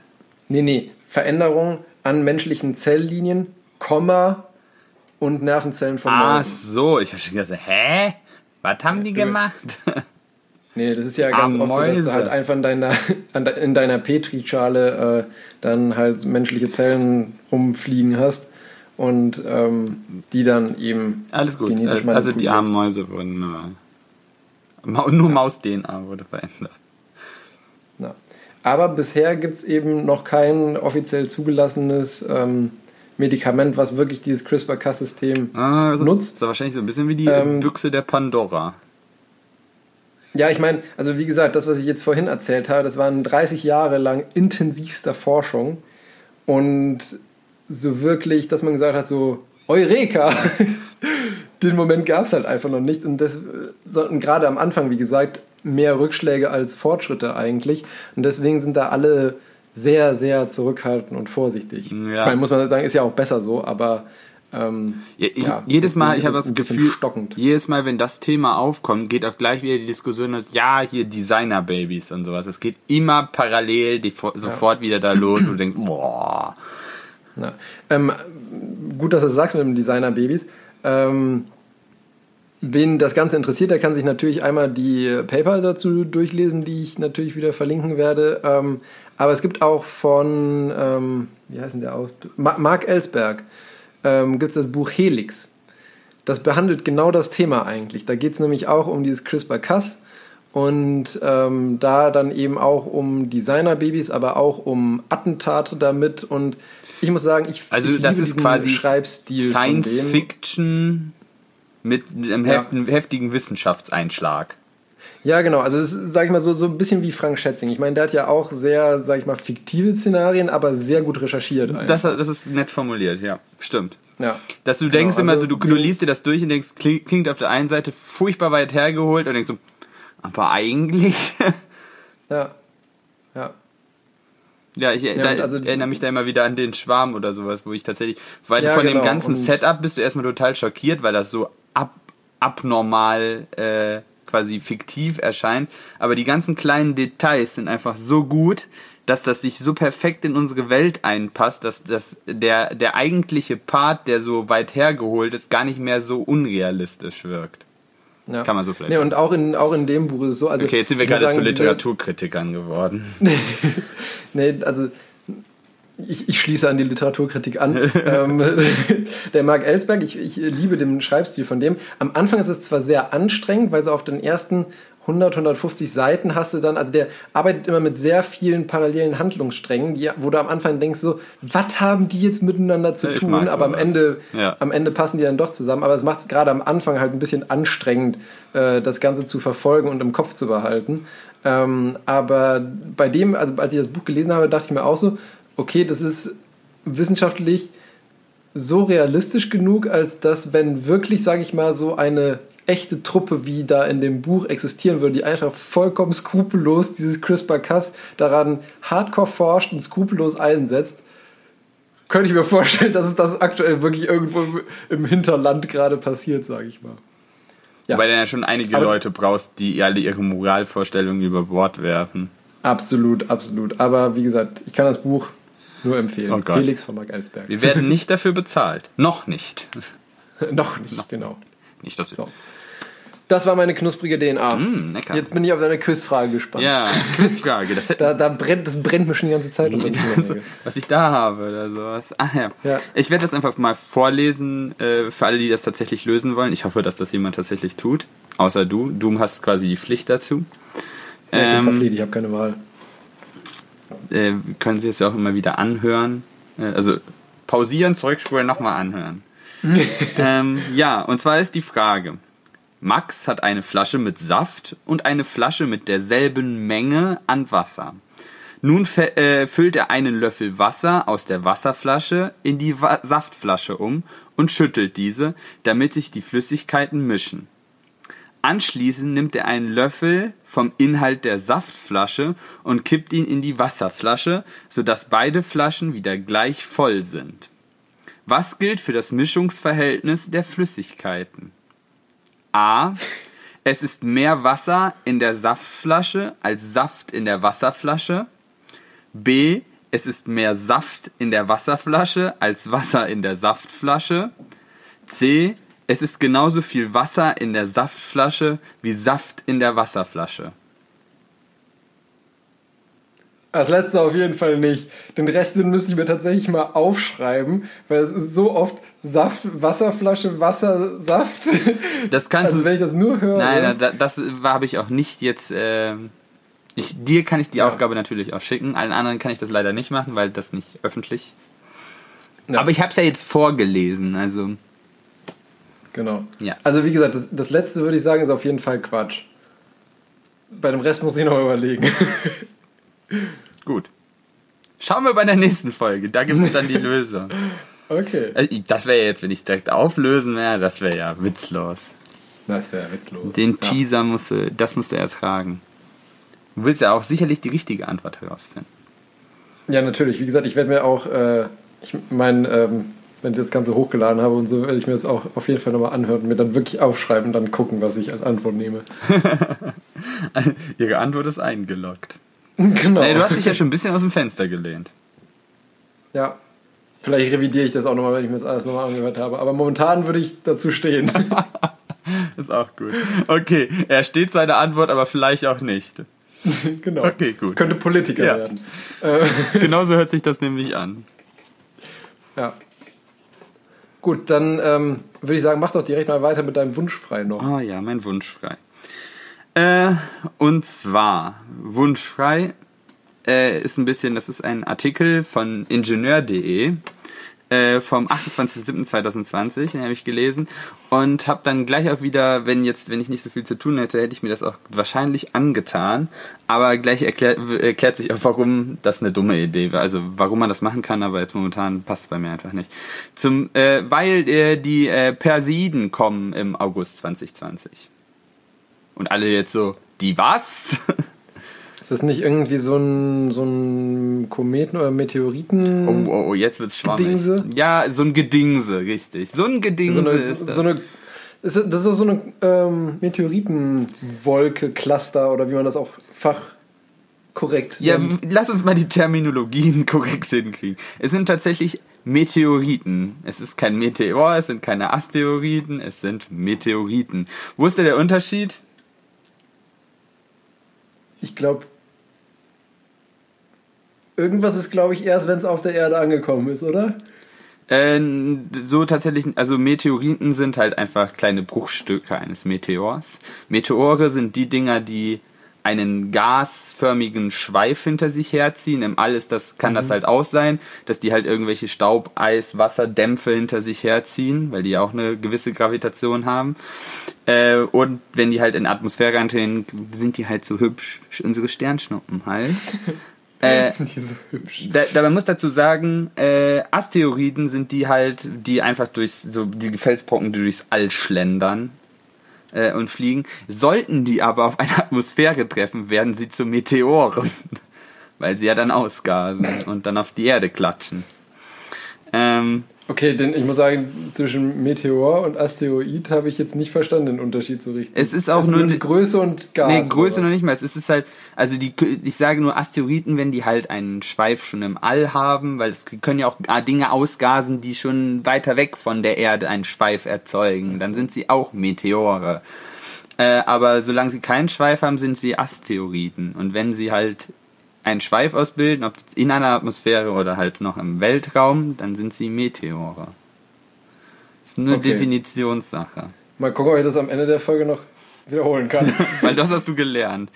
Äh, Genau. aber es ist, momentan ist ziemlich viel los, weil wer das vielleicht auch mitbekommen hat, momentan ist äh, äh, der Komet äh, Neowise momentan ziemlich in Big Talk. Das ist ein äh, Komet, den jetzt, äh, der ist im März erst entdeckt worden von dem. So, jetzt muss ich kurz dazwischen greifen. Was ist jetzt ein Komet noch?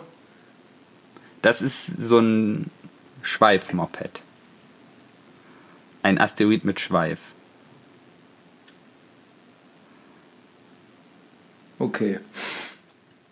Also der, der das ist nicht ganz, also äh, letztendlich, äh, ja, es sind alles Flug, äh, die, der, der hat auch so einen Schweif. Irgendwelche Brocken, die durchs All. ja, aber der hat auch tatsächlich im All so einen Schweif. Das sieht man auch schön auf den. Äh, deshalb Aber dann müsste doch eigentlich ein Meteor sein. na, der, oder? ich glaube, das ist tatsächlich nur, wenn der halt, wenn der irgendwo nah ist und irgendwo verglüht.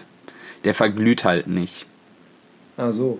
Der ist einfach, Okay. der besteht halt aus Gas, also der, also Gas und Gebrösel und das schl- schleppt er aber halt alles in so einem Schweif mit sich mit. Und deshalb nennt man ihn Komet. Und der ist aber Okay. jetzt erst vor kurzem entdeckt worden, weil der so eine hochelliptische Umlaufbahn hat, dass der sehr schnell, nämlich mit ungefähr, was waren das, 170 Kilometer die Sekunde durch die Gegend schießt.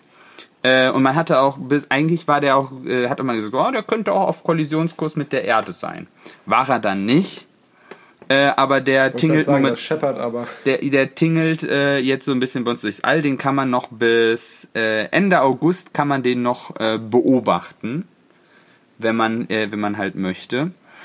Ähm, aber da, darauf wollte ich eigentlich gar nicht hinaus, weil Ende Juli und im August sind, ist der Perseidenregen wieder bei uns. Der kommt jedes Jahr um die Jahreszeit.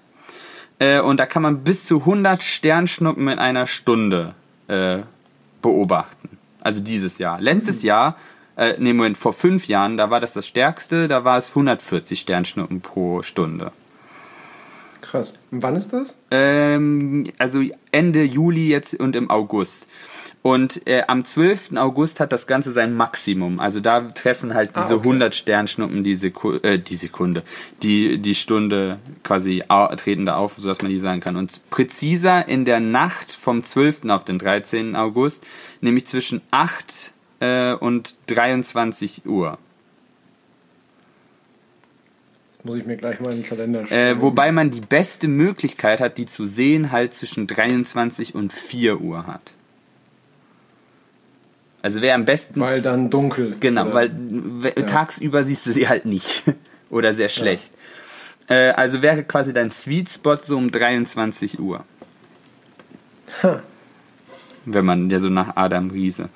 Ähm, vielleicht noch ein paar, ein paar technische Details. Die geozentrische Geschwindigkeit von den Viechern beträgt 59 Kilometer die Sekunde. Also damit scheppern, flott. verglühen die dann halt in der Atmosphäre, weil die damit halt auf die Atmosphäre drauf scheppern. So einmal. Geozentrische Geschwindigkeit, weil du musst ja Geschwindigkeit im All ist ja funktioniert ja ein bisschen anders. Geschwindigkeit funktioniert ja nur, wenn du ein Bezugssystem hast. Eben. Weil sonst kannst du, ne, wozu sollst du relativ irgendwelche Geschwindigkeiten messen? Äh, und deshalb Ja. ist das dann halt die geozentrische äh, Geschwindigkeit. Und die kommen daher, die sind nämlich ein Auflösungsprodukt ähm, des Kometen 109P Swift Tuttle. Schöner Name, ich glaube, so nenne ich mein Kind. Es ist ein 26 Kilometer großer Komet, also ein Riesenmordsviech, äh, das halt durch den, das halt durchs All tingelt. Also und äh, auf seiner hochelliptischen Umlaufbahn halt quasi immer aus dem, also Richtung äußerer Planeten durch den Asteroidengürtel und wieder zurück. Und immer wenn das da halt mal so durch die Asteroiden durchscheppert oder sowas, dann löst es halt äh, da halt kleinere Gesteinsbrocken raus und schmeißt die halt äh, Richtung Ja. innere Planeten. Äh, und das kommt bei uns dann an. Und deshalb erklärt das auch, warum das jedes Jahr passiert. Weil immer, wenn der da halt Scheiße quasi Richtung äh, Erde schmeißt, kommt dann halt wieder so ein Schauer. Ähm, der ist tatsächlich der Swift Tuttle da, der 109p, äh, der ist tatsächlich so groß und so massereich, dass er halt eine relativ st- stabile Umlaufbahn hat, deshalb passiert das auch jedes Jahr immer, weil er immer so fliegt.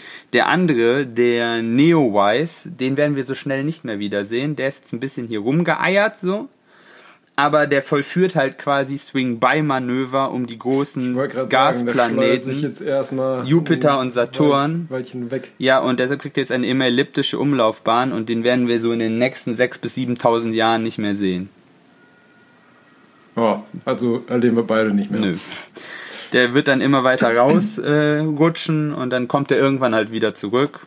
Aber das wird sehr lange dauern, bis der wiederkommt. Von daher, wer dem noch gut äh, Tschüss sagen möchte, kann, er, kann das jetzt noch im August machen. Danach wird er dann nicht mehr sichtbar sein, so für den Laien. Oh. Ja. Ähm, das ist ja sowieso mit der, Geschwind der geozentrischen Geschwindigkeit sowieso ganz interessant, weil da die rasen halt ja dann sehr schnell auf uns zu, dann wieder von uns weg. Und je weiter die dann ja quasi aus dem, aus dem Sonnensystem rausgehen, desto langsamer werden sie, so dass sie quasi am erdentferntesten Punkt quasi still zu stehen scheinen. Und dann kommen sie, werden sie halt wieder quasi von der Gravitation quasi Schneller. raus, rein, von den allen Planeten quasi wieder reingezogen. Wie halt, als wenn die an so einem, an so einem Lasso, an so einem Gummi-Expander wären. So blub und wieder rein und wieder raus. Äh, und so passiert das halt einmal. Äh, und Forscher haben das mal durchgerechnet, dieser, wenn, würde tatsächlich die, der, da dieser 100, äh, was ist der, wie, 109, ne, 109 Swift Tuttle, wenn der, äh, der passiert auch quasi ja zweimal die Umlaufbahn der Erde, weil er ja immer quasi dann um die Sonne und dann wieder raus. Äh, der könnte ja auch irgendwann mal auf die Erde treffen. Äh, bei der Größe und der Geschwindigkeit, die der hat, hätte der ungefähr 30 mal so viel Energie äh, wie das Ding, was die Dinosaurier platt gemacht hat. Ups. Ja. Upsi. Aber vor 2000 Jahren dürfte nichts passieren. Okay, dann, na, pf, na dann.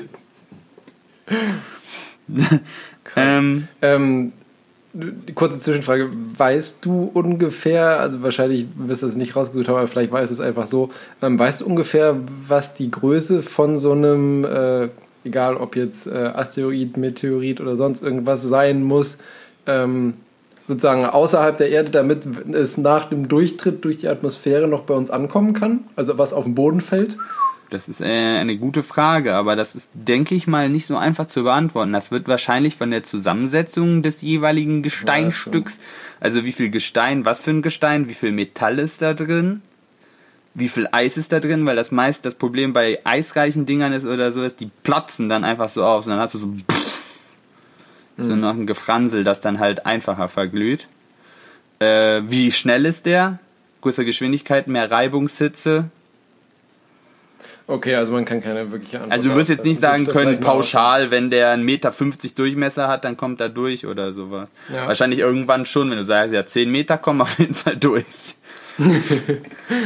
dann wird's, dann kracht's wahrscheinlich auch ganz schön. Aber ich nehme mal an, wenn du jetzt sagen wir mal einen relativ langsam mit sehr, also mit einem sehr harten Kern hast, der gut ausgegast ist, dann wirst du wahrscheinlich eine relativ Ich guck mal gerade, wie groß war denn das Teil, was da in Russland ja, runtergekommen weiß ich, ist? du weißt halt ja nur, was unten angekommen ist. Den hat ja vorher keiner vermessen, oder? Guck mal, erzähl mal weiter, ich guck mal nach. Äh, ich wollte noch kurz dazu kommen, wie denn, wie man die äh, Dinger denn, also wie es dazu kommt, dass man die denn sieht. Also warum die so einen hübschen Schweiß, äh, Schwa Schweiß, äh, Schweif haben. Ähm, und zwar habe ich ja schon gerade von Reibungsenergie, also Reibungswärme gesprochen, nämlich wenn sie halt einfach aus der Atmosphäre auf, auftreffen, dann werden diese zum Beispiel hier bei den Perseiden 59 Kilometer pro Sekunde kinetische Energie umgewandelt, nämlich weil die da auf die Atmosphäre durchrödeln, dann wird die eben in Wärmeenergie umgewandelt, wie halt beim Bremsen äh, von einem Fahrzeug. Und dadurch werden halt, äh, wird halt ein Plasma erzeugt, um diesen heißen Gesteinsbrocken dann halt rum. Also unsere Atmosphäre fängt dann halt einfach das Leuchten an, da wo der halt durch ist. Und deshalb kriegen wir so einen lustigen Streifen, weil überall, wo der vorbeifliegt, erzeugt er dann halt so ein Plasma und das leuchtet halt hübsch. Ähm, also es ist nicht irgendwie, dass der brennt und dann so, so, ein, so eine Flamme hinter sich herzieht, sondern das ist dann einfach nur das heiße Plasma. Ähm,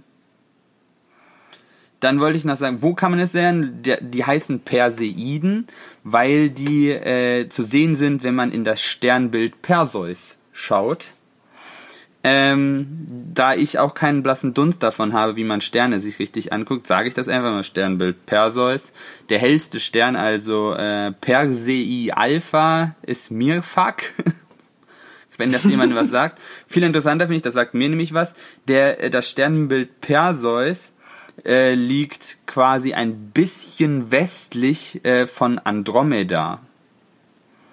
Da wüsste ich dann schon eher was äh, mit. Ja, das äh, wird mir auch schon Und ja, südlich von Cassiopeia. Da, so könnte man das finden.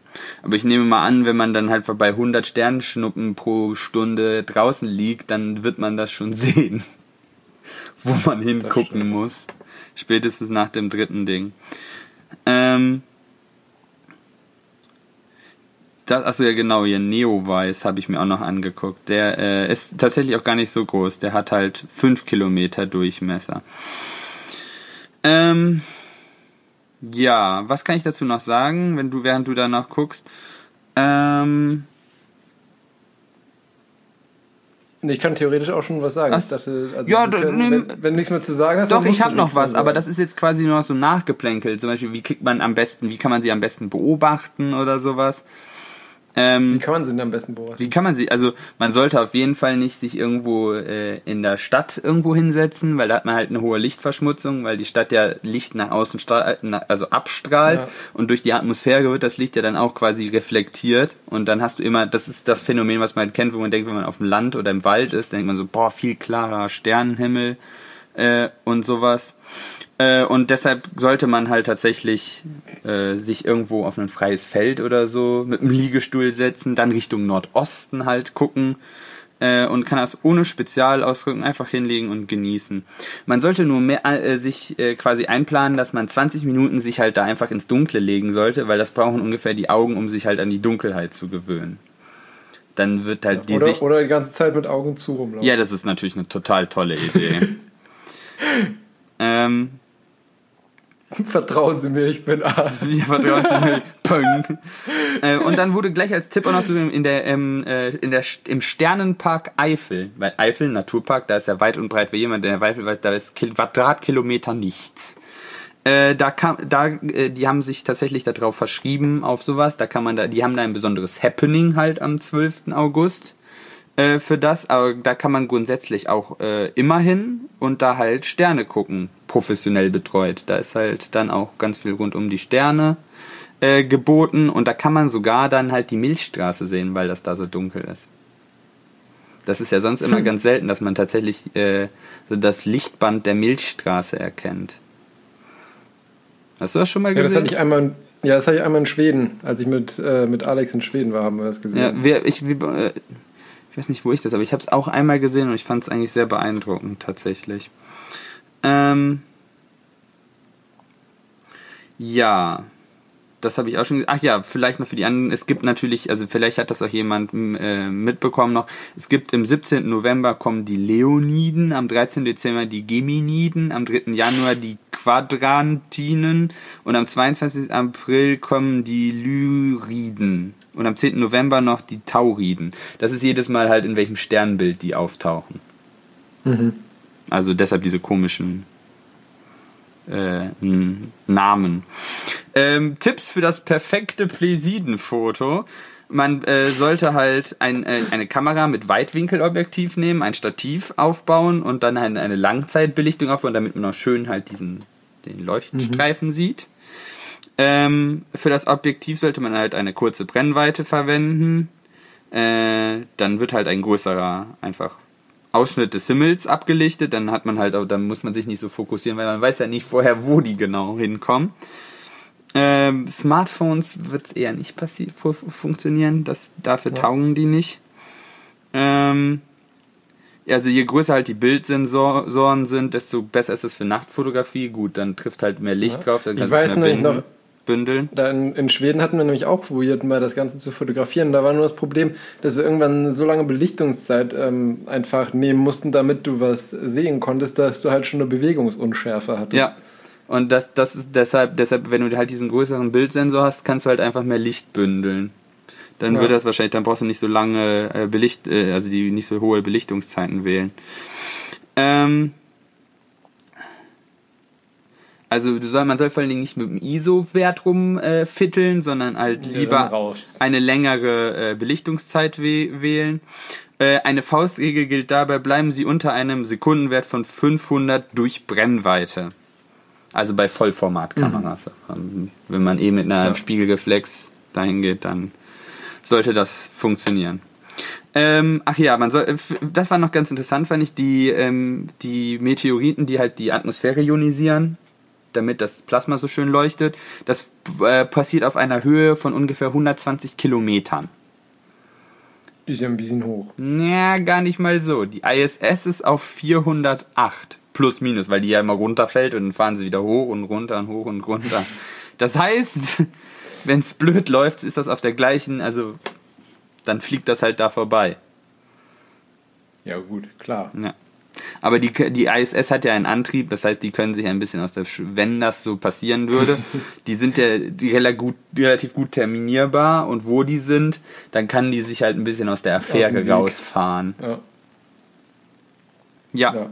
Also, was ich rausgefunden habe, ähm, der Meteorit da in Russland, den ich da meinte, das war der Meteor von Chelyabinsk. Ja, okay. Und der ist am 15. Februar 2013 um etwa 9.20 Uhr Ortszeit eingeschlagen. Und ähm, tatsächlich war das, äh, war das gar nicht so unbekanntes, weil es war nämlich der größte bekannte Meteor seit über 100 Jahren, der da eingeschlagen ist. Also man kannte den auch schon vorher. Ähm, man konnte ihn nur nicht vorher sozusagen tracken oder ähm, sozusagen vorhersagen, dass er einschlagen wird, so gut, weil er nämlich aus Sonnenrichtungen kam und deswegen. Ah, dann kann man nicht wirklich, gut gucken. Also nicht genau, da kann man die, da kann man, konnte man den nicht so gut anpeilen. Und ähm, auf jeden Fall hatte das Ding eine Größe, einen Durchmesser, einen geschätzten Durchmesser von 17 Metern. Plus minus. Also, also es, bevor es in die Erdatmosphäre eingetreten ist. Genau, bevor es in die Erdatmosphäre eingetreten ist. Problem, ähm, also falls ich nur daran erinnere, es war ja auch, dass es da auf diesen Videoaufnahmen gab es ja einen unheimlichen Wumms. Ja. Und da war da eben einfach das Problem, dass äh, dieser Meteor war vom sogenannten Low, Low Stone, Low Metal Type und deswegen relativ viel Eis. Und wie du schon gesagt hast, ist der halt explodiert. Ja. Aber ähm, die, also die Stückchen, die hier angekommen sind, hatten im Durchschnitt 5 bis 10 Millimeter Durchmesser, trotzdem noch. Und er ist mit, das fand ich auch ganz interessant, als ich es gerade gelesen habe, ist mit einer, ähm, mit einer mittleren Geschwindigkeit von 19,2 Kilometern pro Sekunde und einem Winkel zur horizontalen von 18,3 Grad in die Atmosphäre eingetreten. Das ist eigentlich recht flach. Und per, ja, und per Infraschallmessung, wie auch immer, hat man dann festgestellt, dass die kinetische Energie, die er bei diesem Eintritt hatte, einem TNT-Äquivalent von 500 Kilotonnen entspricht. Wie ist das in Atombombe umgerechnet? Das weiß ich jetzt nicht. Äh, ja, Weniger. aber per Infraschall kann ich dir das erklären. Wir machen, haben nämlich auch schon öfters bei uns am Institut Infraschallmessungen gemacht. Äh, man misst damit Abstände tatsächlich ziemlich gut, äh, weil du da halt Mhm. mit, mit dem Doppler-Effekt arbeiten kannst. Also, Wellenlängenverschiebung. Okay, das das, das kenne ich ja sogar. Da habe ich ja, sogar medizinische Versuche Ja, mitgemacht mit Doppler. aber das machst du genau. Du nimmst eine Sinuswelle, pingst den damit an und guckst, was zurückkommt. Und dann kannst du sehr gut die Geschwindigkeit äh, bestimmen. Und daraus kannst du ja dir dann quasi die Energie berechnen, wenn du weißt, wie groß er ist. das ist richtig. Äh, ich habe nochmal hier rausgesucht, weil ich da so eben gestruggelt habe, das präzise auseinanderzulegen, was, äh, was was ist. Also ein Asteroid ist ein Himmelskörper größer als 10 Meter, der die Sonne umkreist. Meist zwischen Mars und Jupiter. Also der, ne? Ah, okay. Mhm. Die eiern da so in einem Asteroiden. halt ein Brocken, der einfach in unserem Weg rumfliegt. Ja, größer als 10 Meter, ne? Also. Ja. Ein Meteorit ist, ein Vergleich, ist vergleichbar mit einem Asteroid, aber deutlich kleiner. Staubkörner und kleine Gesteinskörper. Meistens Überbleibsel von Kometen oder Asteroiden. Also die Viecher, die wir da halt sehen. Ein Meteor ist eine Leuchterscheinung am Himmel, die vom Flug eines Meteoriden durch die Erdatmosphäre verursacht wird, auch Sternschnuppe genannt. Also alles, Ah. was halt in der Erdatmosphäre glüht, ist dann halt ein Meteor.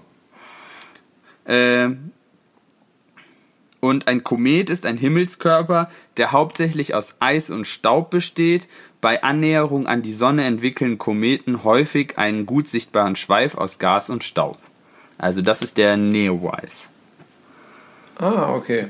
Also so ein bröseliges Stück Staub und Eis. Also sprich, verklumpter Dreck. Das ist tatsächlich gar nicht so ungewöhnlich. Na. Ja, interessant. Wie Und gesagt, da hätte ich halt richtig Bock, mir das anzugucken. Aber ich schreibe am 14. eine Klausur. Das ist dann ungünstig. ja. Ja, ich gucke, was ist denn 12., 13., was ist denn das überhaupt? Das ist irgendwann mitten in der Woche, oder? Äh, I don't know. Das ist vom Mittwoch auf Donnerstag, ja, Tatsache. Tja. Ich, ich werde es auf jeden Fall versuchen, ob ich, mir, ob ich da irgendwie eine Gegend finde, wo ich da von hier aus hinfahren kann, wo wenig äh, Licht Bei deinen Verschmutzung ist, 5, wo ich mir das 6 angucken kann. Seen, wie auch immer. Bei den 5, 6 Seen, genau. Gut, ähm, du bist fertig, oder? Ja, mit der Welt grundsätzlich. Mit der Welt und grundsätzlich. Gut, dann komme ich noch zu meinem äh, letzten Thema. The Raven is dead. Und ähm, zwar, es hat nichts mit Illusionisten zu tun oder so und auch nichts mit einem verstorbenen Wrestler. Ich Ähm, musste die ganze Zeit an diesen. Na, ist egal. Vincent Raven. Ja. Ähm, nee, es geht äh, um einen äh, schon länger verstorbenen, äh, ja, wie soll ich sagen, Schriftsteller und äh, Poeten. Sagt der Edgar Allan Poe was? Nee, habe ich noch nie gehört, den Mann. Gut. Und, nee, ähm, und zwar haben nämlich äh, Forscher mi- ähm, jetzt mit, einem, mit einer Computersoftware die Werke von ihm analysiert, weil um den Tod von Edgar Allan Poe ranken sich ja diverse Mythen, sage ich mal, und wollten gucken, ob, also wie wahrscheinlich es ist, dass er Suizid begangen hat, mit Hilfe dieser Software.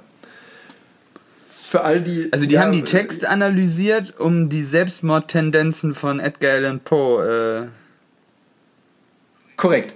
Ähm, Ah. Dazu komme ich gleich.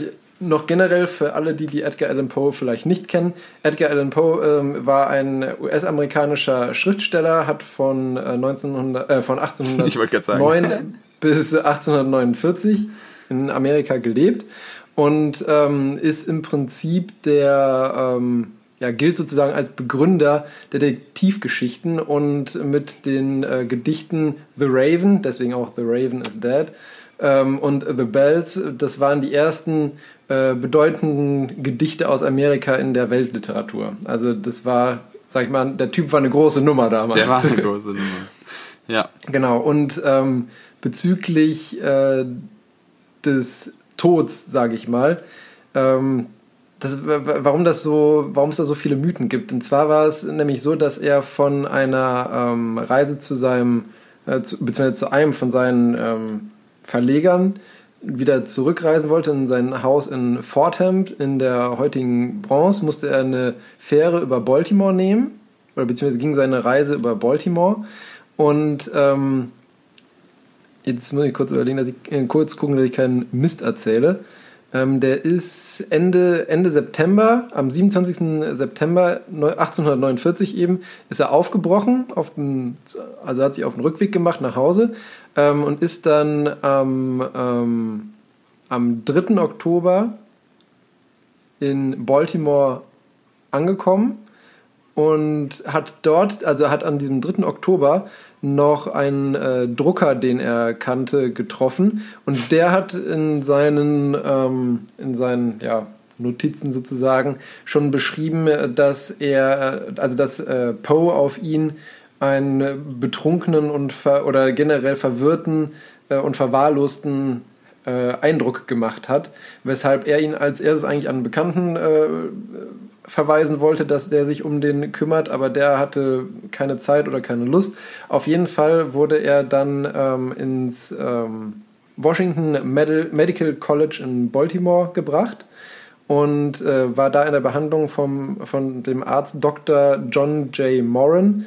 Und äh, Poe starb dann am 7. Oktober, also vier Tage nach dem Treffen mit diesem Drucker, äh, in diesem Krankenhaus. Mit Druckern und, ist auch nicht zu spaßen.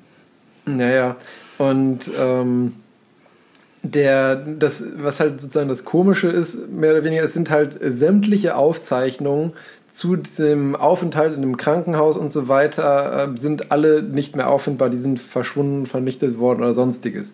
Also es gibt keinerlei wirklich valide Aussagen zum Gesundheitszustand von ihm. Und das, also es ging eben von Suizid über irgendwelche Infektionskrankheiten, Syphilis, Cholera, Tuberkulose, was es halt damals alles gab, ähm, woran er gestorben sein könnte, mehr oder weniger. Und ähm, aufgrund dessen, dass er eben auch viel so düstere Geschichten und Romane geschrieben hat, ähm, wurde halt auch sehr oft oder sehr häufig angenommen, dass er eventuell Suizid begangen haben könnte.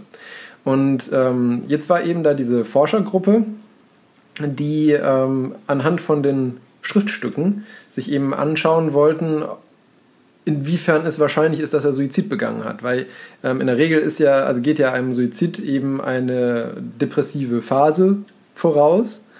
Und ähm, das kann man eben analysieren tatsächlich.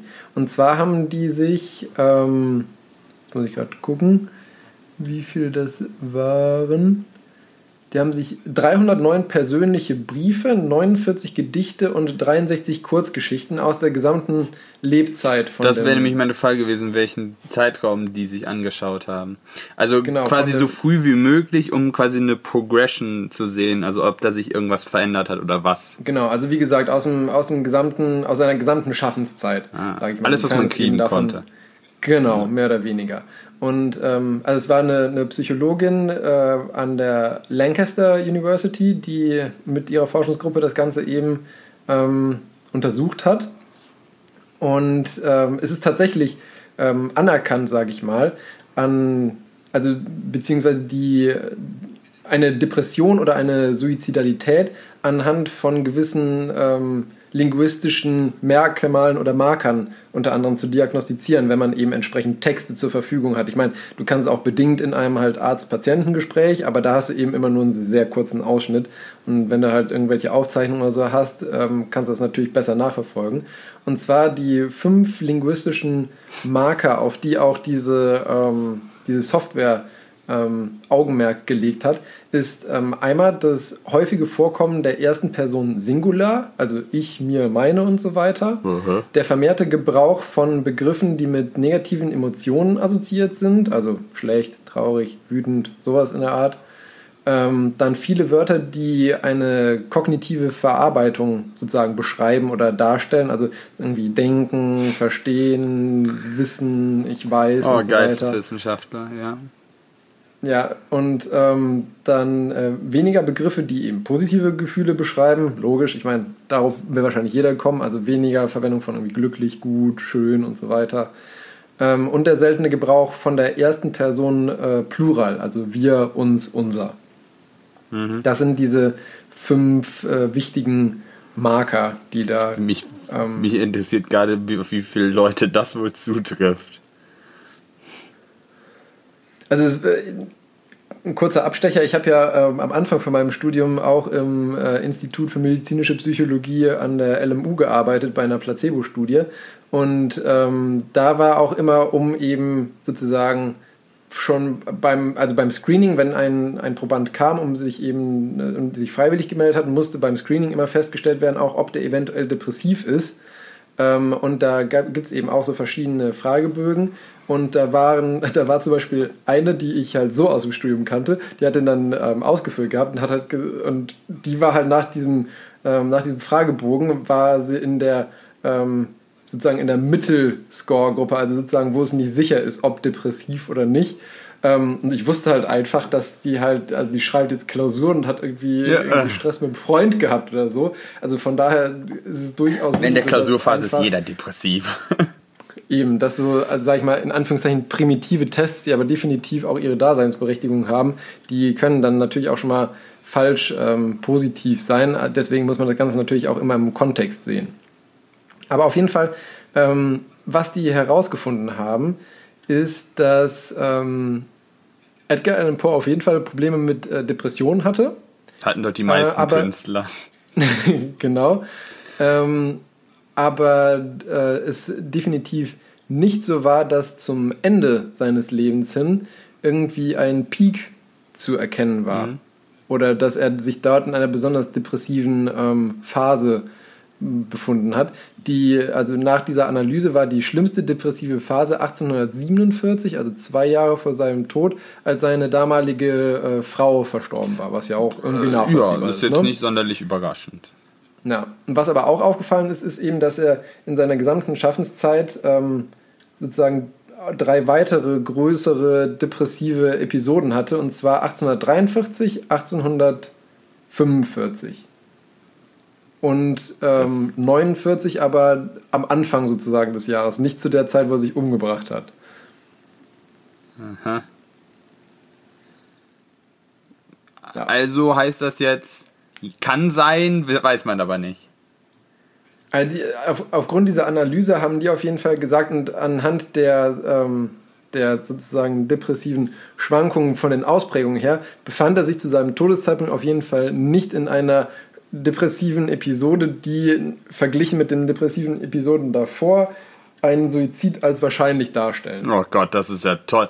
Die Geisteswissenschaftler und ihr Sprechen. ja, okay. Ja, ich meine, ich meine, ne, es ist generell ja so ein bisschen ein Faktor dabei. Ja, es ist Fischen im weißt Trüben du, auch, also ja, letztendlich. Eben, ich meine, der, der Typ, der ist äh, seit fast 200 Jahren tot. Nee, jetzt dramatisiere ähm, jetzt nicht mal. Sagen, lass mal, ja gut, das sind 125. Ja, nee. 130. 1849? Bis 1950, 50, 220. 1920? 170. 170. Ja. Wir haben 2020. Ja, 170 Jahre. Ja. ne, aber auf jeden Fall, ähm, ja, ich meine, man wird es eh nie zweifelsfrei feststellen können, aber ich fand es eigentlich ganz spät. interessant, dass man, dass man sich mit so einer, mit so einer Software, äh, Software, oh, Software. Jo, wir sind, äh, abends sind wir immer gut aufgelegt äh, mit so einer Software das Ganze näherungsweise halt bestimmen Mich hätte jetzt ja noch interessiert, so was Texten. das war, ob das halt ein neuronales Netzwerk war oder sowas, dass du halt, das müsstest ja, grundsätzlich musst du so einen Algorithmus ja vorher einlernen mit irgendwas. Also du musst dem. Das stand dann irgendwo. Die werden ja nicht nur irgendwelche Raster abgefahren, also ich hoffe nicht. Ich glaube, das kannst du schon overengineeren. Ja, mit Sicherheit. Ähm, Weil das war tatsächlich nicht da beschrieben. Es stand halt nur nach welchen Markern diese Software sucht. Wie stand nicht dabei. Wahrscheinlich Ja, du brauchst ja irgendwelche Gewichtungsfaktoren. Und du musst ja, ja, und du musst ja auch irgendeinen Ver- also Kontext halt, weil nur weil, wenn jemand eine Horrorgeschichte schreibt, dass da un, dass da wenig positive Wörter drin vorkommen, sind ja, das liegt ja nicht an der depressiven Phase des Au- Autoren. Ja gut, aber ich meine, das könntest du ja theoretisch, wenn du, wenn du schon nur die Rohdaten dir anguckst, kannst du ja einfach die Baseline Ja, aber deshalb, verschieben. ja, aber genau deshalb, das müsste man halt in diesen Algorithmus mit inkludieren, dass er das dann Ja, aber ich denke mal, das werden die auf jeden Fall gemacht haben. Wobei, wenn die halt auf viele persönliche Briefe und sowas, dann sollte das ja relativ bereinigt sein. Weil der wird ja nicht an jemanden schreiben, Hallo Cousine, ich möchte dir nun eine kurze Horrorgeschichte schreiben. oder so. Wer weiß, Künstler. man weiß es nicht. Genau, Künstler. Ja, aber interessant. Also, dass man dann quasi so in den Archiven graben kann und äh, sowas von so langer Zeit her noch lösen kann. Aber wahrscheinlich können wir eigentlich den Kontext erahnen, weil das ist ja doch schon relativ lange her. Das ist ja. Ja, Es ist, es ist schwierig, ne? ja, weil so, es kann ja sein, dass es dann einfach quasi eine Miss, also ein Missverständnis zwischen den, weißt du, weil einfach andere Zeiten, und dann ist der Kontext auch ein anderer und mit unserem heutigen Verständnis von Kontext kommen wir dann da ja nicht weiter. Ja, das, stimmt. Aber das wirst du auch nie, das wirst du ja nie erfahren, weil es halt vergangen. Das ist. Ja, wie gesagt, also was ja wie gesagt äh, mangels der, sage ich mal, offiziellen Unterlagen, ähm, es nie überprüfen. was häufig eben, ja, also die, wenn, wenn man die hätte, das wäre halt tatsächlich hilfreich logischerweise, aber was eben immer zu dieser fehlerhaften oder was heißt fehlerhaft, man weiß ja letztendlich nicht, aber was immer zu der Vermutung geführt hat, dass es ein Suizid Mhm. sein könnte, war eben da diese Aussage oder diese Überlieferung, dass der Drucker, der ihn eben da vier Tage vor seinem ähm, Tod getroffen hat, ihn eben als so im Delir und so weiter beschrieben hat. Ja. Ähm, weshalb eben viele Leute vermutet haben, dass er entweder durch Alkohol oder andere Drogen oder so eben irgendwie in so eine depressive Episode verfallen ist. Ähm, Den was Algorithmus dem hätte Ganzen widerspricht. Den Algorithmus hätte man auch dann mal auf ein Fallbeispiel loslassen können, wo man den Ausgang halt eigentlich weiß. Dass man sich quasi ein, ein ähnliches, äh, also quasi einen äh, Schriftsteller sucht, der quasi Ja. Depressionen dann ausgebildet hat und sich umgebracht hat oder sowas und dann geschaut hat, wie sieht das aus und quasi dann, also dass, wenn sie das gemacht haben, das fände ich jetzt interessant. Du dann so quasi da äh, irgendwie, dass du dann, deshalb sage ich, ein neuronales Netzwerk wäre da interessant. Dann legst du ihm halt Beispiele Ja, auf. Das sind vielleicht Schriftsteller, die hatten depressive Phasen, aber die haben ein glückliches Leben quasi bis, an, äh, bis, bis sie in Altersschwäche gestorben sind. Und da hast du welche, die halt eigentlich ganz normal waren und dann in eine Depression verfallen sind, die umgebracht haben oder immer wieder mit Depressionen äh, zu kämpfen hatten, so dass, dass der Algorithmus halt irgendwas hat, mit dem er spielen kann, mit dem er quasi und nicht nur halt einfach auf sich diese Wortmarker verlassen. Ja, ich könnte mir aber tatsächlich vorstellen, dass es äh, durch Mangel an, Fallbeispiele. an zuverlässigen, ja, an zuverlässigen Quellen und Fallbeispielen wahrscheinlich dann eher kein neuronales Netz ist, sondern einfach wirklich eine, eine dumme Zählmaschine, sage ich mal in Anführungszeichen, ist. viele bunte, lustige Graphen ausgespuckt hat. Ja, Ja. wahrscheinlich. Ähm, was ich eben noch sagen wollte, was, was, eher, was eigentlich eher gegen auch schon diese, damals, also gegen diese Vermutung mit dem Suizid gesprochen hatte, war, dass sein eigentlicher Grund, warum er die Heimreise angetreten hatte, war, dass er mit seiner damaligen Verlobten die Hochzeit äh, planen wollte. Das spricht ja eher Ich dafür, dass er Zukunftspläne hatte. Eben, das spricht Es sei denn, die war dafür, dass er wirklich zumindest schlimm. zum Abreisezahn, zum- zumindest zum Abreisezeitpunkt ja anscheinend noch nicht in einer manifesten Depression oder so sich befunden hat, weil in einer manifesten Depression da planst du keine Hochzeit normalerweise. Wie gut ist denn der, äh, der Termin bei dem äh, Verleger gelaufen? Das weiß man nicht. Achso, das weiß man auch nicht. Hm. Äh, nee, ich Du weiß weißt es nicht, weiß. ob man das weiß. Ich weiß es Du nicht. weißt nicht, ob man das weiß. Ja. Ja, schade. Ja, hättest du mir das nicht jetzt Anfang, am Anfang machen können? Ich habe so ein schönes positives Termin. Jetzt hast du die Stimmung wieder runtergezogen. Ich bin immer Tod und Verderben. Herr Doktor. Ja, genau. Genau. Ähm, ja. Was haben wir denn heute gelernt? Nee. Also, ich habe gelernt, dass ähm, Flüssigbatterien ziemlich cool sind, ich dann aber mein Handy nicht mehr schütteln darf. Wie oft machst du das? Oft? Nicht oft, aber Es kommt vor. zu oft, um eine flüssige Batterie reinzupacken. Ja, das beruhigt, das geht dann wahrscheinlich nur aus und wenn sich die Schichten wieder sortiert haben, es geht's wieder. Toll. Toll. Stell dir mal vor, du bist gerade am Telefonieren, dir fällt das Ding fast außer Hand, das Ding ist erstmal aus. Ja, Stell mir schon ein bisschen nervig vor. dann halt Ja, die ähm, Gyroskopbatterie. Genau, finde ich auch wesentlich besser. Ähm, ja gut, bei der Quizfrage, da, da, da habe ich noch nichts gelernt, da muss ich mir erstmal nochmal die Antwortmöglichkeiten Ja. äh, anschauen. Und ähm, ja, wunschfrei. Da, da habe ich gelernt, äh, was erstmal dieser ganze Unterschied mit den Meteoriten, äh, Asteroiden und äh, Kometen und was weiß ich was ist. Ähm, und ich freue mich tatsächlich jetzt auch den 12. August, weil ich, ich werde versuchen und ich hoffe, dass das Wetter es auch zulassen wird, dass man sich das Ganze vielleicht angucken kann. Da bin ich auch mal gespannt. Ich möchte dann auf jeden Fall Fotos sehen. Du hast ja das Equipment dafür. Na, ich glaube, meine, meine alte Spielreflex ist da auch nicht gut genug für. Beziehungsweise ich habe kein, ähm, kein Objektiv, was lichtstark genug ist. Ah, Von der Blende her. Probieren werde ich es, aber ich bezweifle dass es funktioniert aufgrund der Erfahrungen aus Schweden. okay. Dann nicht. Und was hast du Schönes gelernt? Dass äh, ihr fünf bis sechs Sehnen essen habt und dass es da wirklich schön ist. Fünf bis sechs, ja. Ähm, ja, äh, dass äh, knuspriges Erd Erbgut ein Party-Hit seit 30 Jahren ist. Äh, und dass da Viren uns bei helfen, eigentlich, so wie ich das verstanden habe. Bei der Entdeckung. Ja, genau, ja. Das, Ja. das fand ich schon, das fand ich schon, damit, weil die kleinen Kerlchen ja so in Verruf geraten sind. Hey, ich weiß nicht, was du Also meinst. ich weiß nicht, was du meinst. Nee, aber dass das auf jeden Fall ganz cool ist und das eigentlich immer ein Thema ist, was äh, ja dauernd immer aufploppt. Also ich habe das Gefühl, immer das hört man immer mal alle paar Jahre kommt das mal wieder und dann Ja. werden moralische Bedenken angemeldet und verschwindet das wieder. Ja, und Vincent Raven hat nichts damit zu tun, dass Edgar Allan Poe sich vielleicht oder vielleicht auch nicht selber umgebracht hat. Das hast du sehr schön zusammengefasst. Weiß meine Spezialität. Ja, in der Tat. Ja, verrückt.